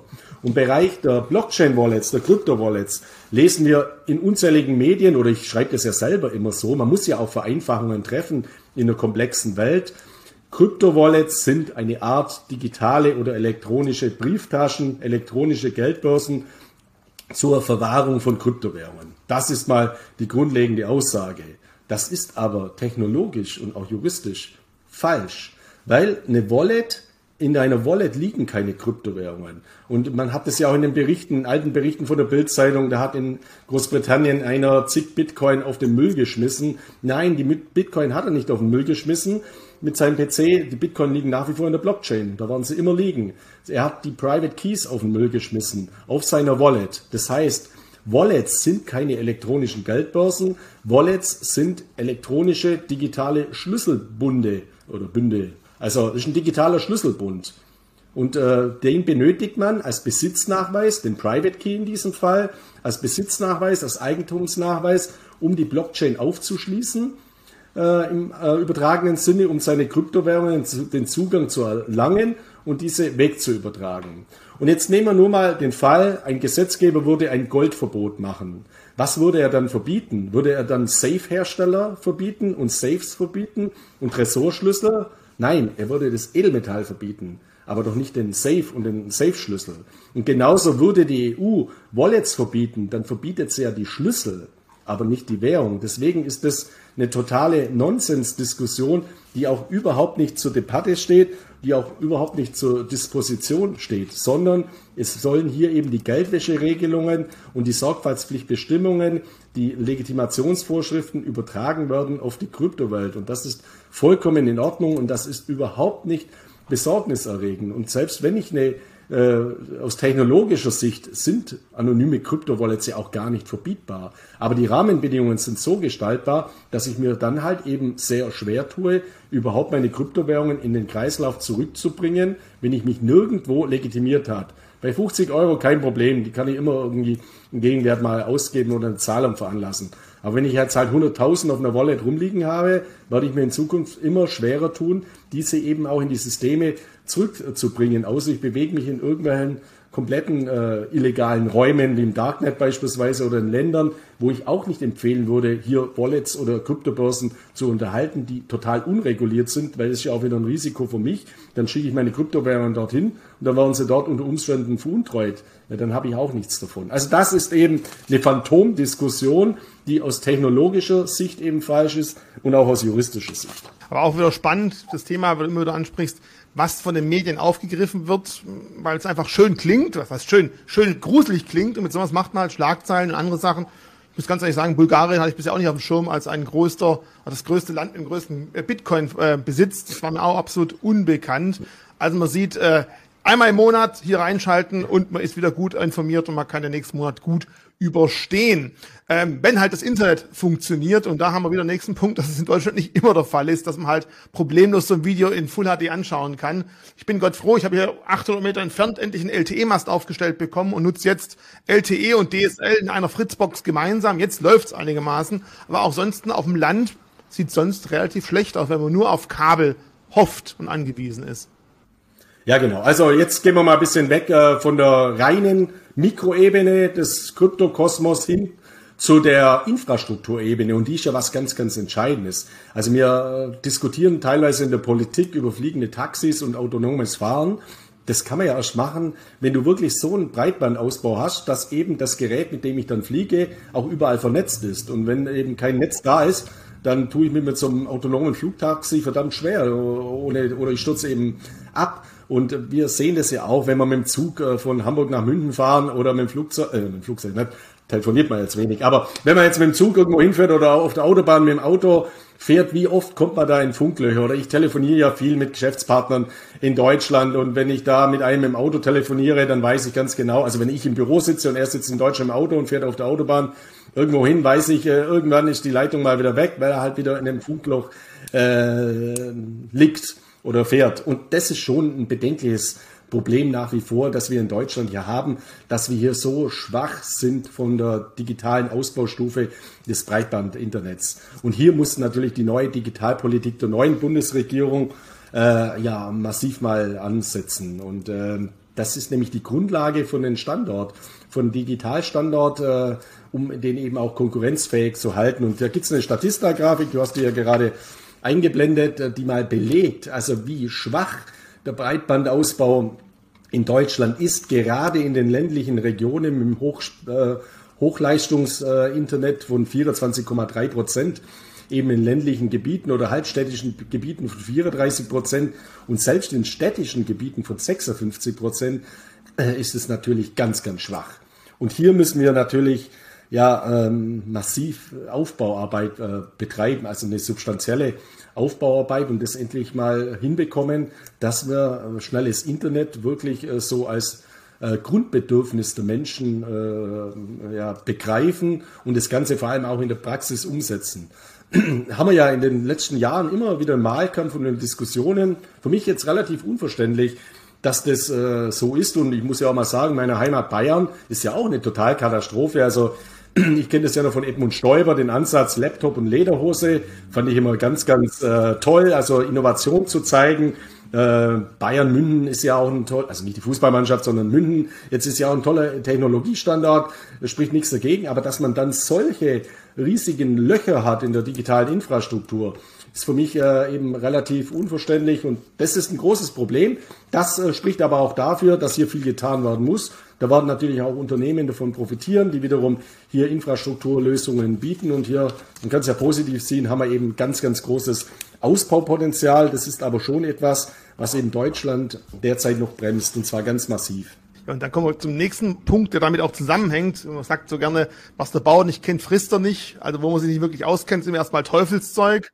Autos waren früher auch was Schlimmes, weil das ja viel zu schnell war und schlecht für die Familie. Wir haben immer wieder das Problem, wenn halt die Digitalisierung, die Infrastruktur nicht da ist, fehlt halt auch das Vertrauen, das digitale Wissen und das Wissen über Kryptoansätze, über gewisse Funktionen dahinter. Und deswegen ist natürlich das Ausrollen in Deutschland wahrscheinlich auch etwas schwieriger als in anderen Ländern, wo die Basis einfach funktioniert. Ja, genau. Ich habe das, ihr erwähnt es ja immer, der Algorithmus ist für mich immer ein gutes Beispiel. Also hinterm Bitcoin steht der Algorithmus und wir können, oder viel, unser ganzes Leben ist geprägt von Algorithmen. Wenn man aber eine Fußgängerzone geht und zehn Menschen fragt, dann werden wahrscheinlich, wahrscheinlich sehr viele eben den Begriff oder die Funktionalität eines Algorithmus nicht erklären können. Und wenn man jetzt, es gibt eine aktuelle Umfrage aus Hamburg von einem äh, Meinungsforschungsinstitut jetzt äh, mal im groberen oder im weiteren Rahmen zum Thema äh, Begriffen wie Blockchain, Metaverse und NFTs.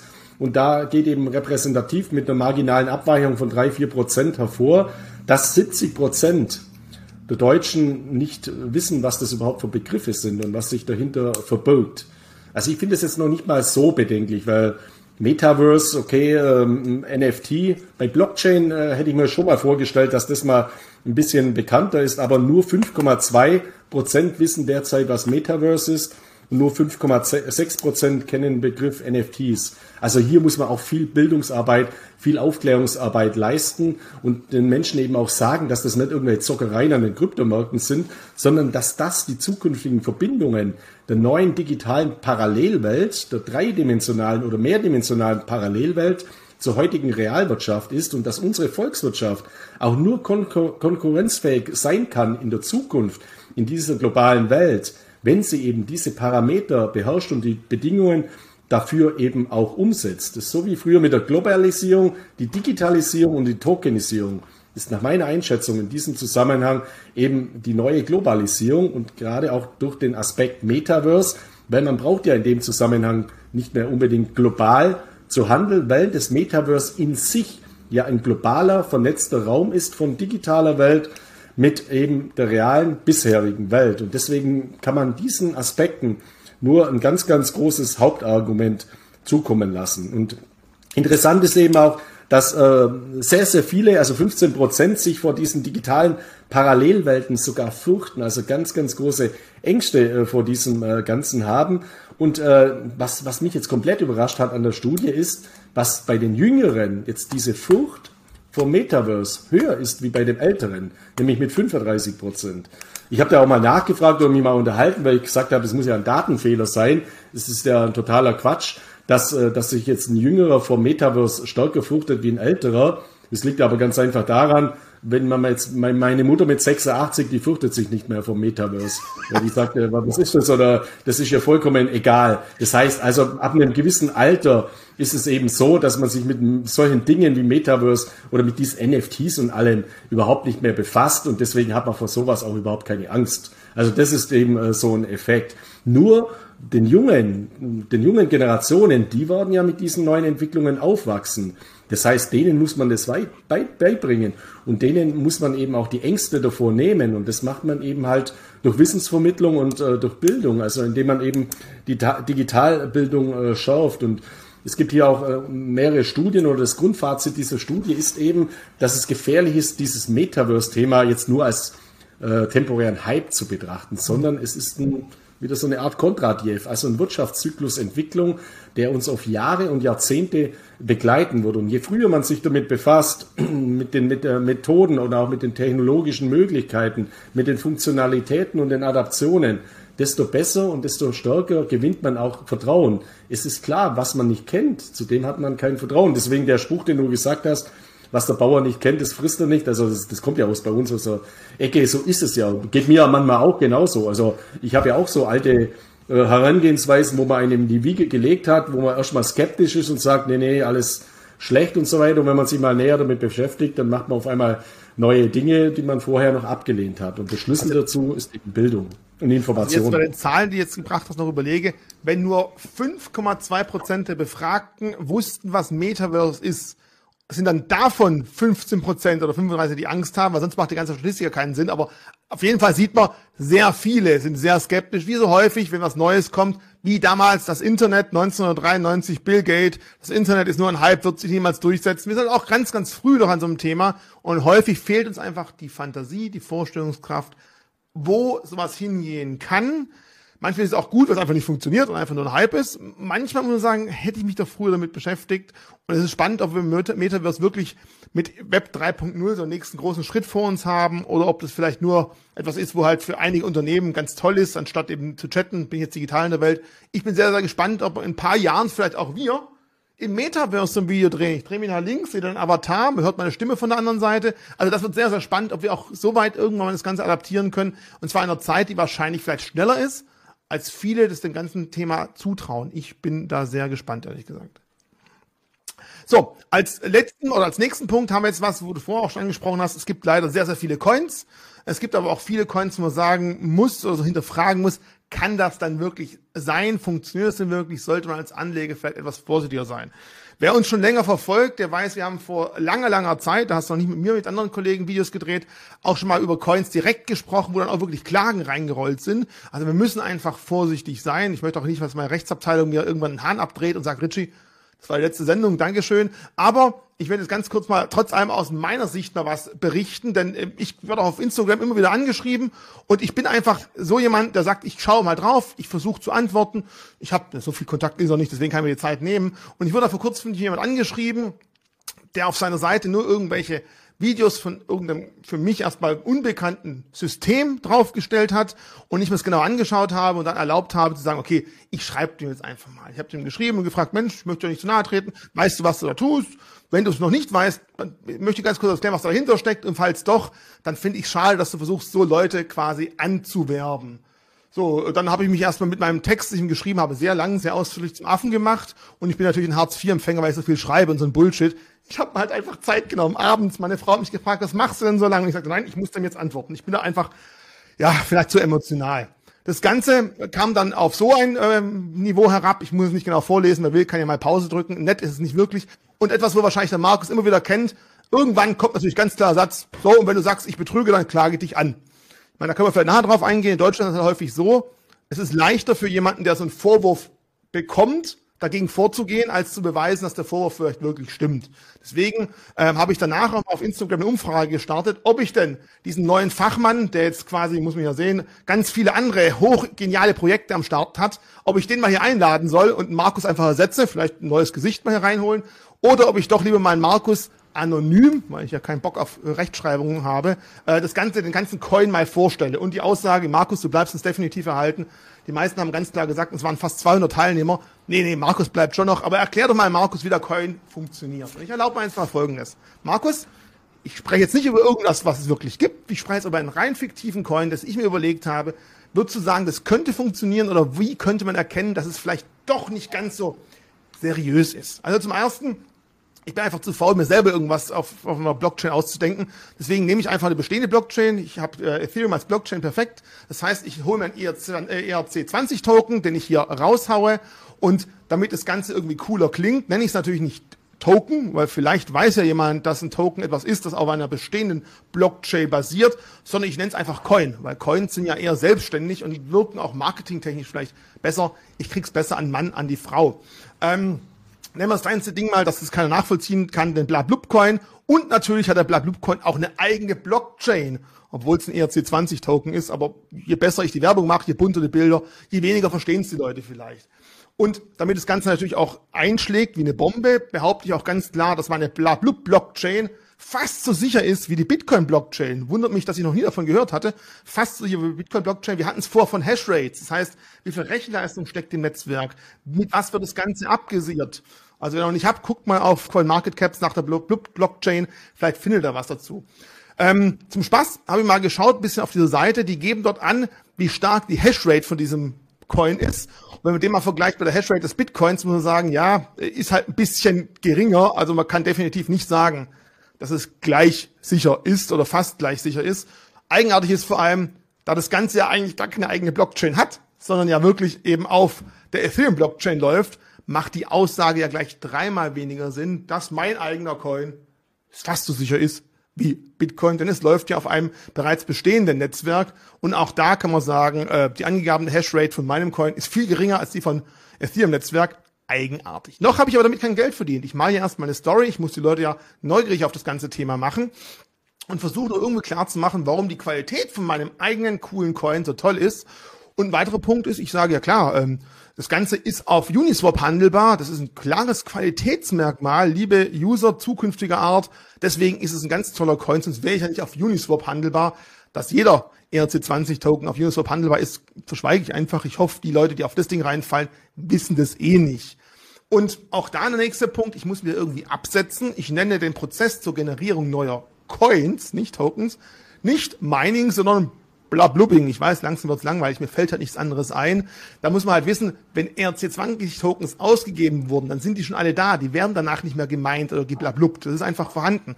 Und jetzt brauche ich irgendwo ja die Möglichkeit auch noch Geld damit zu verdienen. Und jetzt kommt das Clevere dran. Ich sag einfach so, und wenn du, du, wir brauchen dich mit am Blablubbing-Konzept machen möchtest, Mining war gestern, wir machen Blablubbing, dann kannst du von mir ein ganz teures Handy kaufen oder dir virtuelle Berechnungsmaschinen kaufen und dann kriegst du diesen coolen Coin geblablubbt. So, und damit geht's voran. Und natürlich Use Case, wie so immer, dezentrales System, Echtgeldersatz, äh, Smart Contract Fähigkeiten, all das, was Ethereum eh schon kann und ich deswegen keine weitere Coin brauche, auf dessen Rücken ich das Ganze durchreite.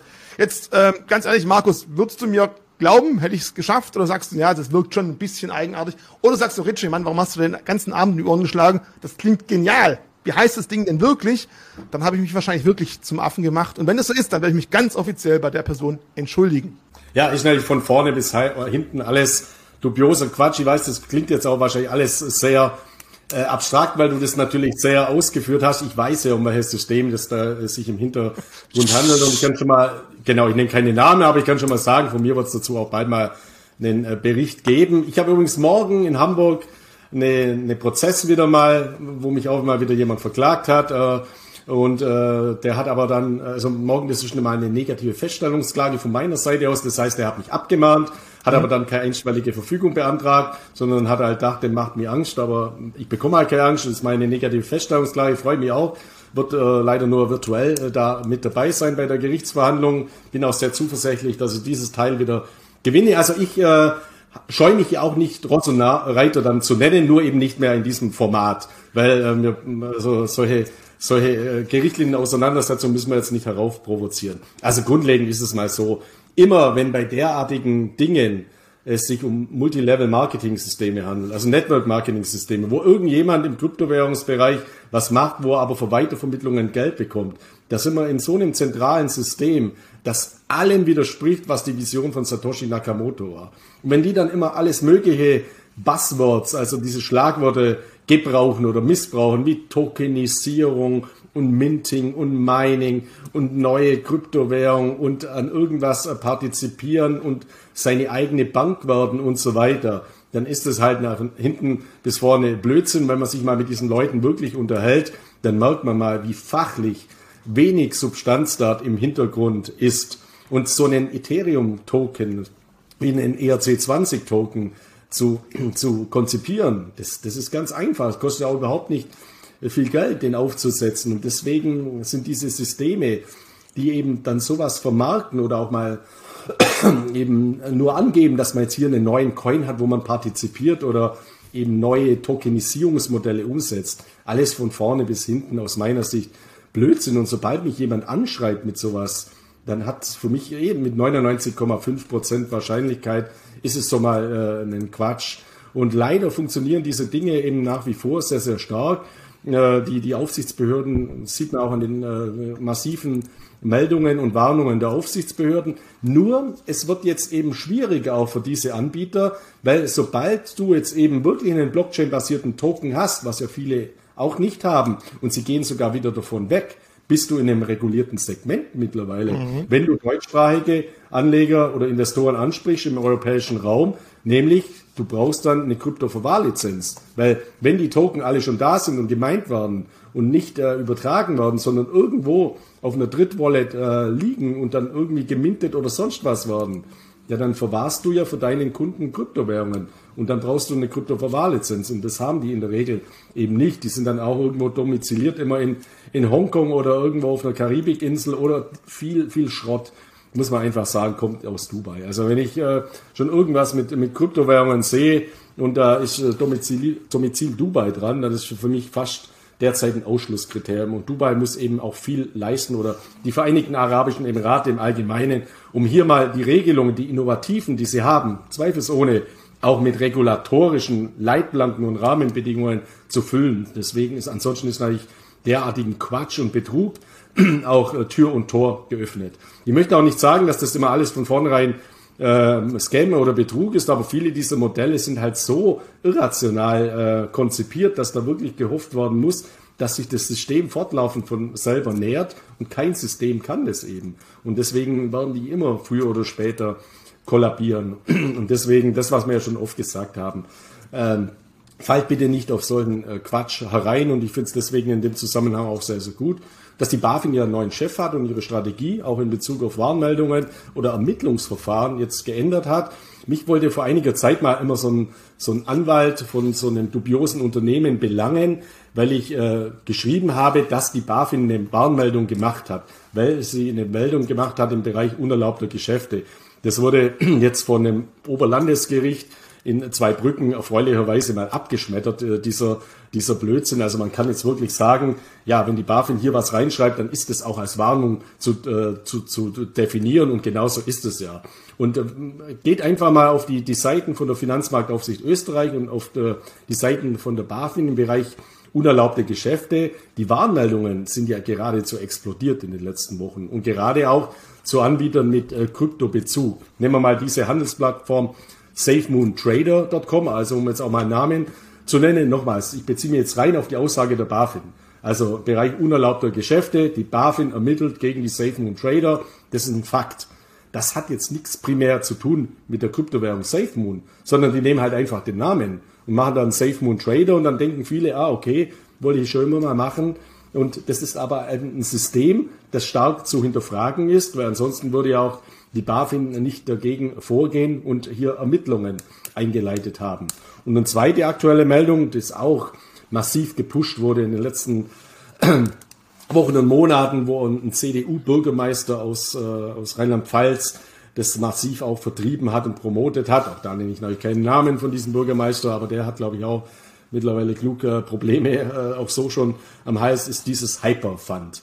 Also was ich alles Zuschriften bekommen habe zu diesem Hyperfund-Quatsch und dann hat man mir immer gedroht und was weiß ich und äh, alles total zugelassen und so weiter. Ich habe das natürlich auch mal bei der BaFin dann eingereicht und dann kommt halt eben sowas dabei heraus, dass eben die BaFin auch hier gegen die äh, Hypertech Group ermittelt und äh, das ist eben auch stark zu hinterfragen und was da alles versprochen wird und was man da alles sieht, dann ist, muss man eben auf den ersten Blick schon festhalten, das, was hier angeboten wird, ist regulierungspflichtig. Das heißt, es ist lizenzpflichtig. Und dann schaut man bei der BaFin nach in der Unternehmensdatenbank, liegen hier Lizenzen vor, weil es waren ja offensichtlich deutschsprachige Anleger angesprochen. Nein, keine einzige da. Und dann schreibt man halt mal der BaFin und sagt, du schaut euch das mal an, äh, was, was, was soll denn das? Und dann macht die BaFin eben auch ein Ermittlungsverfahren, leitet ein Ermittlungsverfahren ein. Und dazu muss man auch wissen, wenn die BaFin so ein Ermittlungsverfahren einleitet, ich habe früher auch immer mal gesagt, dann ist das Kind schon in den Brunnen gefallen, zahnloser Tiger und so weiter. Mittlerweile weiß ich, was im Hintergrund alles abläuft. Das geht auch weiter ans Bundeskriminalamt, an die Landeskriminalämter. Da laufen an die FIU, also an die Geldwäscheaufsichtsbehörden, an Interpol teilweise. Also diejenigen, die solchen Unfug treiben, die Initiatoren, die müssen das mittlerweile schon sehr, sehr äh, verschlüsselt und verschachtelt machen, weil früher oder später ist die Gefahr sehr, sehr groß, dass sie eben auch strafrechtlich massiv belangt werden. Nicht nur, weil man jetzt einen Meldungsverstoß hat oder weil man einen Aufsichtsverstoß hat, sondern weil man eben hier ganz, ganz gravierende Dinge tut. Und das Gleiche gilt jetzt natürlich auch für die Vermittler. Das heißt, als Vermittler bin ich ja nicht Initiator von sowas Dubiosen, sondern ich vermittle das auch in gutem Glauben einfach weiter. Auch hier muss ich mich mal selber revidieren. Früher habe ich immer gedacht, jeder dieser Multilevel-Marketing-Vermittler, das sind alles hochkriminelle Betrüger. Mittlerweile habe ich gelernt, auch aus tragischen Fällen, die ich die gesehen habe, das sind, äh, das sind äh, Menschen, die nicht unbedingt auf der Sonnenseite des Lebens stehen, die sich eben auch äh, positive Dinge eben, äh, ja, äh, die hoffen eben, dass sie hier ein neues System eben integrieren können, besseres Leben führen können und die vermitteln das Ganze wirklich auch nach bestem Wissen und Gewissen, weil sie daran glauben, weil sie denken, das ist was Positives. Aber unter Umständen führt es eben auch dazu, dass sie halt dann später selber belangt werden, weil sie eben in, die, in eine Art Vermittlerhaftung kommen. Derzeit ist das noch, äh, sind sie teilweise noch auf der, auf der, auf einer sicheren Seite, würde ich jetzt nicht sagen, auf einer Seite, wo das Belangen eines Vermittlers sehr schwer äh, fällt, aber es gibt mittlerweile immer mehr Urteile auch dahingehend, dass man dann eben in die Haftung äh, kommt. Und wenn man dann natürlich jetzt über Jahre von einem gescheiterten System zum anderen springt, ja, dann ist auch mal langsam ein Vorsatz zu unterstellen und das sehen eben auch immer mehr Gerichte. Und äh, deswegen ist es eben ein hohes Risiko. Das heißt, auf der einen Seite, wenn man investiert, Geld zu verlieren und auf der anderen Seite, wenn man es weitervermittelt, dass man nicht nur Geld verliert, sondern dass man auch Freunde verliert, dass man auch, mhm. also weil die, die Menschen, die vermitteln das ja jetzt nicht an äh, Hinz und Kunz irgendwo in der ersten Linie, in der ersten Ebene, sondern meistens an Freunde aus der Fußballmannschaft, aus dem Kegelclub, aus der Familie. Und auch da habe ich schon die dramatischsten Fälle gesehen, wo ich dann halt äh, Menschen, die investiert haben, sagen, bitte zeigen Sie Ihren Sponsor oder Ihren Leader, wie immer das auch heißt, also den Vermittler an. Und dann sagen die mir, ja, das ist aber mein Onkel oder das ist mein Bruder, den kann ich ja schlecht anzeigen. Oder ich kann schon anzeigen, aber das, das will ich ja alles nicht. Also da, in, da entstehen auch massive soziale Probleme in diesem Zusammenhang. Und deswegen im Zusammenhang mit Kryptowährungen, bei dezentralen Systemen, überall, wo was vermittelt wird und Vermittlungsprovisionen fließen, Multilevel-Marketing-Systeme, bitte einfach die Augen auf. Was anderes sind Affiliate-Links. Also wenn ich von der Börse Stuttgart, also ihr habt das glaube ich nicht, aber bei Bitpanda beispielsweise oder bei Binance oder äh, bei, bei Coinbase, da gibt's ja diese Affiliate-Links. Das heißt, ich schicke jemanden einen Link und sage, klick drauf, dann bekommt der einen Rabatt auf die Orderprovision und ich bekomme eine, eine, eine, eine Gutschrift oder ähnliches. Das ist was ganz Solides. Aber alles, was auf mehreren Ebenen weitergeht, also diese Multilevel-Marketing-Systeme, sind in diesem Zusammenhang eben massiv zu hinterfragen. Jetzt kommen wir zu einem Thema, das zum Glück nicht lang, nicht so schlimm und so traurig ist. Und übrigens, Affiliate, ich glaube, ich, wir müssen mal nacheinander reden. Vielleicht habe ich da was für dich. Also das äh, vielleicht vielleicht auch noch. Jetzt kommen wir zum Schluss zum Thema, was du mitgebracht hast. Vielleicht ein bisschen weg vom eigentlichen Krypto, aber es zeigt eben wieder auch Geldanlage, gehört hier ein bisschen mit dazu. Einfach die, das exorbitante Wuchern von der ETF-Branche, was ja gut sein kann, weil ich dann spezielle Branchen-ETFs finde, die genau zu mir passen. Wenn ich aber nachschaue, und ich habe schon fünf andere genau passende ETFs mit fast den gleichen Aktien, dann hat es wieder seinen, seinen Nutzen verfehlt. Und das ist so ein Punkt, wo du hier eine schöne Grafik mitgebracht hast.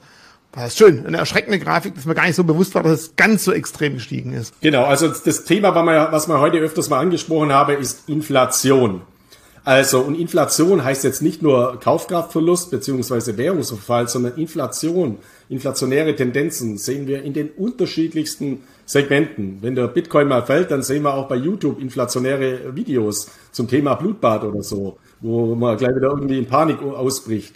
Und Inflation sehen wir eben auch an den Geldmärkten, an den Kapitalmärkten. Wir sehen Inflation in der Quantität der Kryptowährungen Entschuldigung, äh, also in der Quantität der Kryptowährungen, das was wir vorher gesagt haben, also dass eben massiv Kryptowährungen äh, neu herausgegeben werden, dass wir jetzt einen exorbitanten Anstieg haben und dass viele Kryptowährungen eben dabei sind, die eben wenig Sinn ergeben in diesem Zusammenhang. Und diese Inflation sehen wir eben auch im Bereich der ETFs, auch in Bezug auf die Quantität. Ich möchte hier keine Schlussfolgerung geben auf die Qualität, weil es ist ja kein aktives Management dabei, sondern es werden halt bestimmte Branchen oder Indizes oder Länder oder die unterschiedlichsten Themen jetzt äh, mittlerweile über ETFs zusammengefasst. Fakt ist aber schon, dass teilweise eben die Gebühren massiv ansteigen. Das heißt, dass man jetzt sagen kann, das ist ein kostengünstiger ETF mit 0,35 Verwaltungsfee in Relation zum aktiv gemanagten Fonds, der so ein Indexschmeichler ist. Also der eigentlich auch nur einen Index abbildet, aber 1,5 Prozent nimmt. Das ist bei vielen oder bei manchen ETFs, Themen-ETFs eben nicht mehr gewährleistet, weil die eben auch mittlerweile Fees nehmen, die teilweise an aktiv gemanagte Indizes herankommen. Und dann diese Vielfalt der Themen-ETFs und der Vielfalt äh, der Branchen-ETFs oder der unterschiedlichsten Segmente führt eben auch zu einer, äh, zu einer Unübersichtlichkeit, weil hier eben auch etwas gemacht wird, so ein, so ein, so ein, so ein Whitewashing beziehungsweise so ein Marketing-Effekt. Das heißt, man macht jetzt einen neuen ETF, der kommt aber jetzt nicht auf einen Länderindex Index auf einen neuen, wo es eben Sinn macht, sondern der kommt auf ein Thema wie Metaverse. Das heißt, man kommt ein neuer ETF, dann schreibt man drauf Metaverse, nimmt aber Aktien rein, die im Prinzip genauso gewichtet sind wie bei einem Nasdaq-ETF. Und da äh, gibt's eben einen kompletten Wildwuchs. Und wenn jetzt ein Anleger eben sagt, okay, ich will breit diversifizieren, ich will mir die unterschiedlichen Themen rauspicken. Also ich nehme jetzt das Thema Artificial Intelligence, das Thema Blockchain, das Thema Metaverse, das Thema Digitalisierung. Dann habe ich fünf ETFs, bin breit diversifiziert. Dann ist es gefährlich, weil wenn man es mal konsolidiert betrachtet, und da gibt es eben über Morningstar ein hervorragendes Tool, dieses X-Ray-Tool, wo man eben die Bestandteile der ETFs herauskristallisieren kann, dann wird man sehen, man hat massive Überschneidungen. Das heißt, man schafft eher Klumpenrisiken, indem man in unterschiedlichste Themen diversifiziert, weil die Grundbestandteile die identischen sind. Das ist jetzt nichts Schlimmes, muss man halt wissen. Das kann man das Tool rausgeholt, einfach mal drei ETFs reingepackt, einmal Digital Security, dann Automatic and Robotics und World Information Technologies. Klingt alles erstmal ganz anders. Ja, ist irgendwie digital, hat irgendwas vielleicht mit Computer zu tun. Und wenn man jetzt halt mal die Gewichtung sich anschaut, alle sollen gleichgewichtet sein, überall also 33 Prozent, kann man mit dem Tool, ich finde es wirklich auch sehr, sehr gut, äh, einfach mal sagen, okay, Jetzt zeig mir doch mal, wie viel Prozent habe ich denn, obwohl es unterschiedliche ETFs sind, in welcher Aktie, in welchem Land drin und dann stelle ich halt fest, okay, obwohl es eigentlich drei unterschiedliche Werte sind, habe ich doch zum Beispiel ein ganz klares Klumpen, ein ganz kleinen Klumpen in den USA, nachvollziehbar, die sind technologisch, was die Aktien angeht, einfach am weitesten vorne.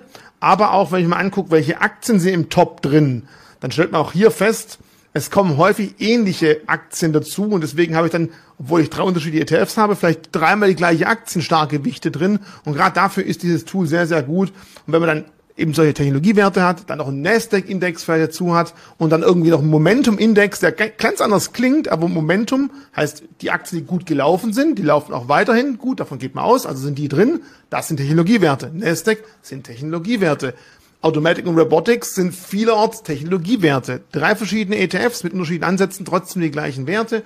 Und da, ich glaube, das ist der wichtige Punkt, auf den du eingehen möchtest, sollte man manchmal halt hinter die Vorhänge schauen, was steckt dann drin.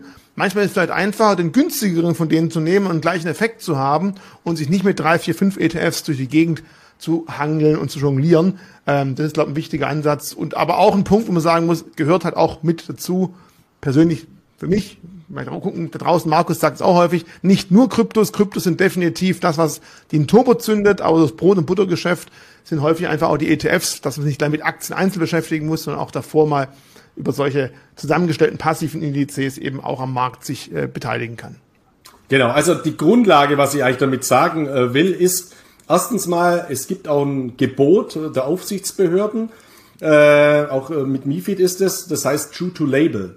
Das heißt, ich muss, der Name meines Finanzproduktes sollte mit dem äh, übereinstimmen, was drin ist. Also der Inhalt ist wichtiger als die Verpackung, beziehungsweise der Inhalt muss der Verpackung, der Beschreibung auch entsprechen. Also ich kann jetzt nicht als Emittent eben ein Gold-ETF auflegen und dann kaufe ich Amazon rein. Das äh, widerspricht eben den äh, Regularien in diesem äh, Zusammenhang. Aber diese, dieses Marketing, dieses Namensgebung ist eben sehr, sehr weit gefasst. Ich kann jetzt in den Metaverse ETF natürlich schlecht oder schwierig einen Gold Explorer reinkaufen. Äh, ist ja auch nicht beabsichtigt, aber ist kein Problem. Amazon, Apple, also alles, was im entferntesten Sinne der großen Big Tech-Konzerne mit Metaverse zu tun hat, wird da reingekauft. Also True to Label. Das, was draufsteht, sollte auch drin sein. Das ist der erste Punkt. Und dadurch, dass das eben sehr verschwimmend ist, ist für jeden unter uns Anlegern wichtig, ich muss meine Anlageentscheidungen treffen nach dem Inhalt und nicht nach der Verpackung. Also ich darf mich nicht vom Titel, von der Verpackung blenden lassen, sondern einfach mal die ISIN in dieses Tool eingeben und dann schaue ich mal, wie sind denn die Inhalte? Sind die jetzt wirklich so toll oder so anders wie das, was ich schon habe? Und am besten ist natürlich der Effekt der Analyse immer dann, wenn ich alles, was ich schon habe, dort eingegeben habe und wenn ich was Neues dazu nehmen möchte, hm. das auch mit dazu einzugeben, zu konsolidieren und zu schauen, was hat das jetzt wirklich für weitere Diversifikationseffekte. Und oftmals stellt man dann fest bei so einem äh, bei so einem Hype-Produkt, bei so einem, so einem Modelabel-Produkt. Null. Gar kein. Im Gegenteil, das Klumpenrisiko wird höher. Wie du gesagt hast. Und ich pack den Link definitiv auch unter das Video, einfach mal drauf gucken, wenn ihr vom Krypto jetzt mal genug habt und ein bisschen da reinschauen wollt, habt dann zumindest die Möglichkeit, euch dort einen kleinen Überblick zu verschaffen. So, wir sind immerhin unter den zwei Stunden geblieben. Ich find's äh, trotzdem wieder super interessant. Das ist die Zeit geht wieder sehr schnell vorbei. Euch allen da draußen, schöne Weihnachten, einen guten Rutsch, bleibt gesund und Markus, wir sehen uns spätestens im Januar wieder. Hm. Alles klar. Ja, von meiner Seite aus auch vielen Dank für das tolle Feedback, vielen Dank für das Vertrauen auch. Und ich wünsche euch auch alle einen guten Rutsch, frohe Weihnachten, bleibt vor allem gesund und ich freue mich auf das kommende Jahr. Das einzige oder das, was ich garantiert voraussagen kann, ist, langweilig wird es uns nicht werden. In diesem Sinne viele Grüße aus Mallorca und tschüss.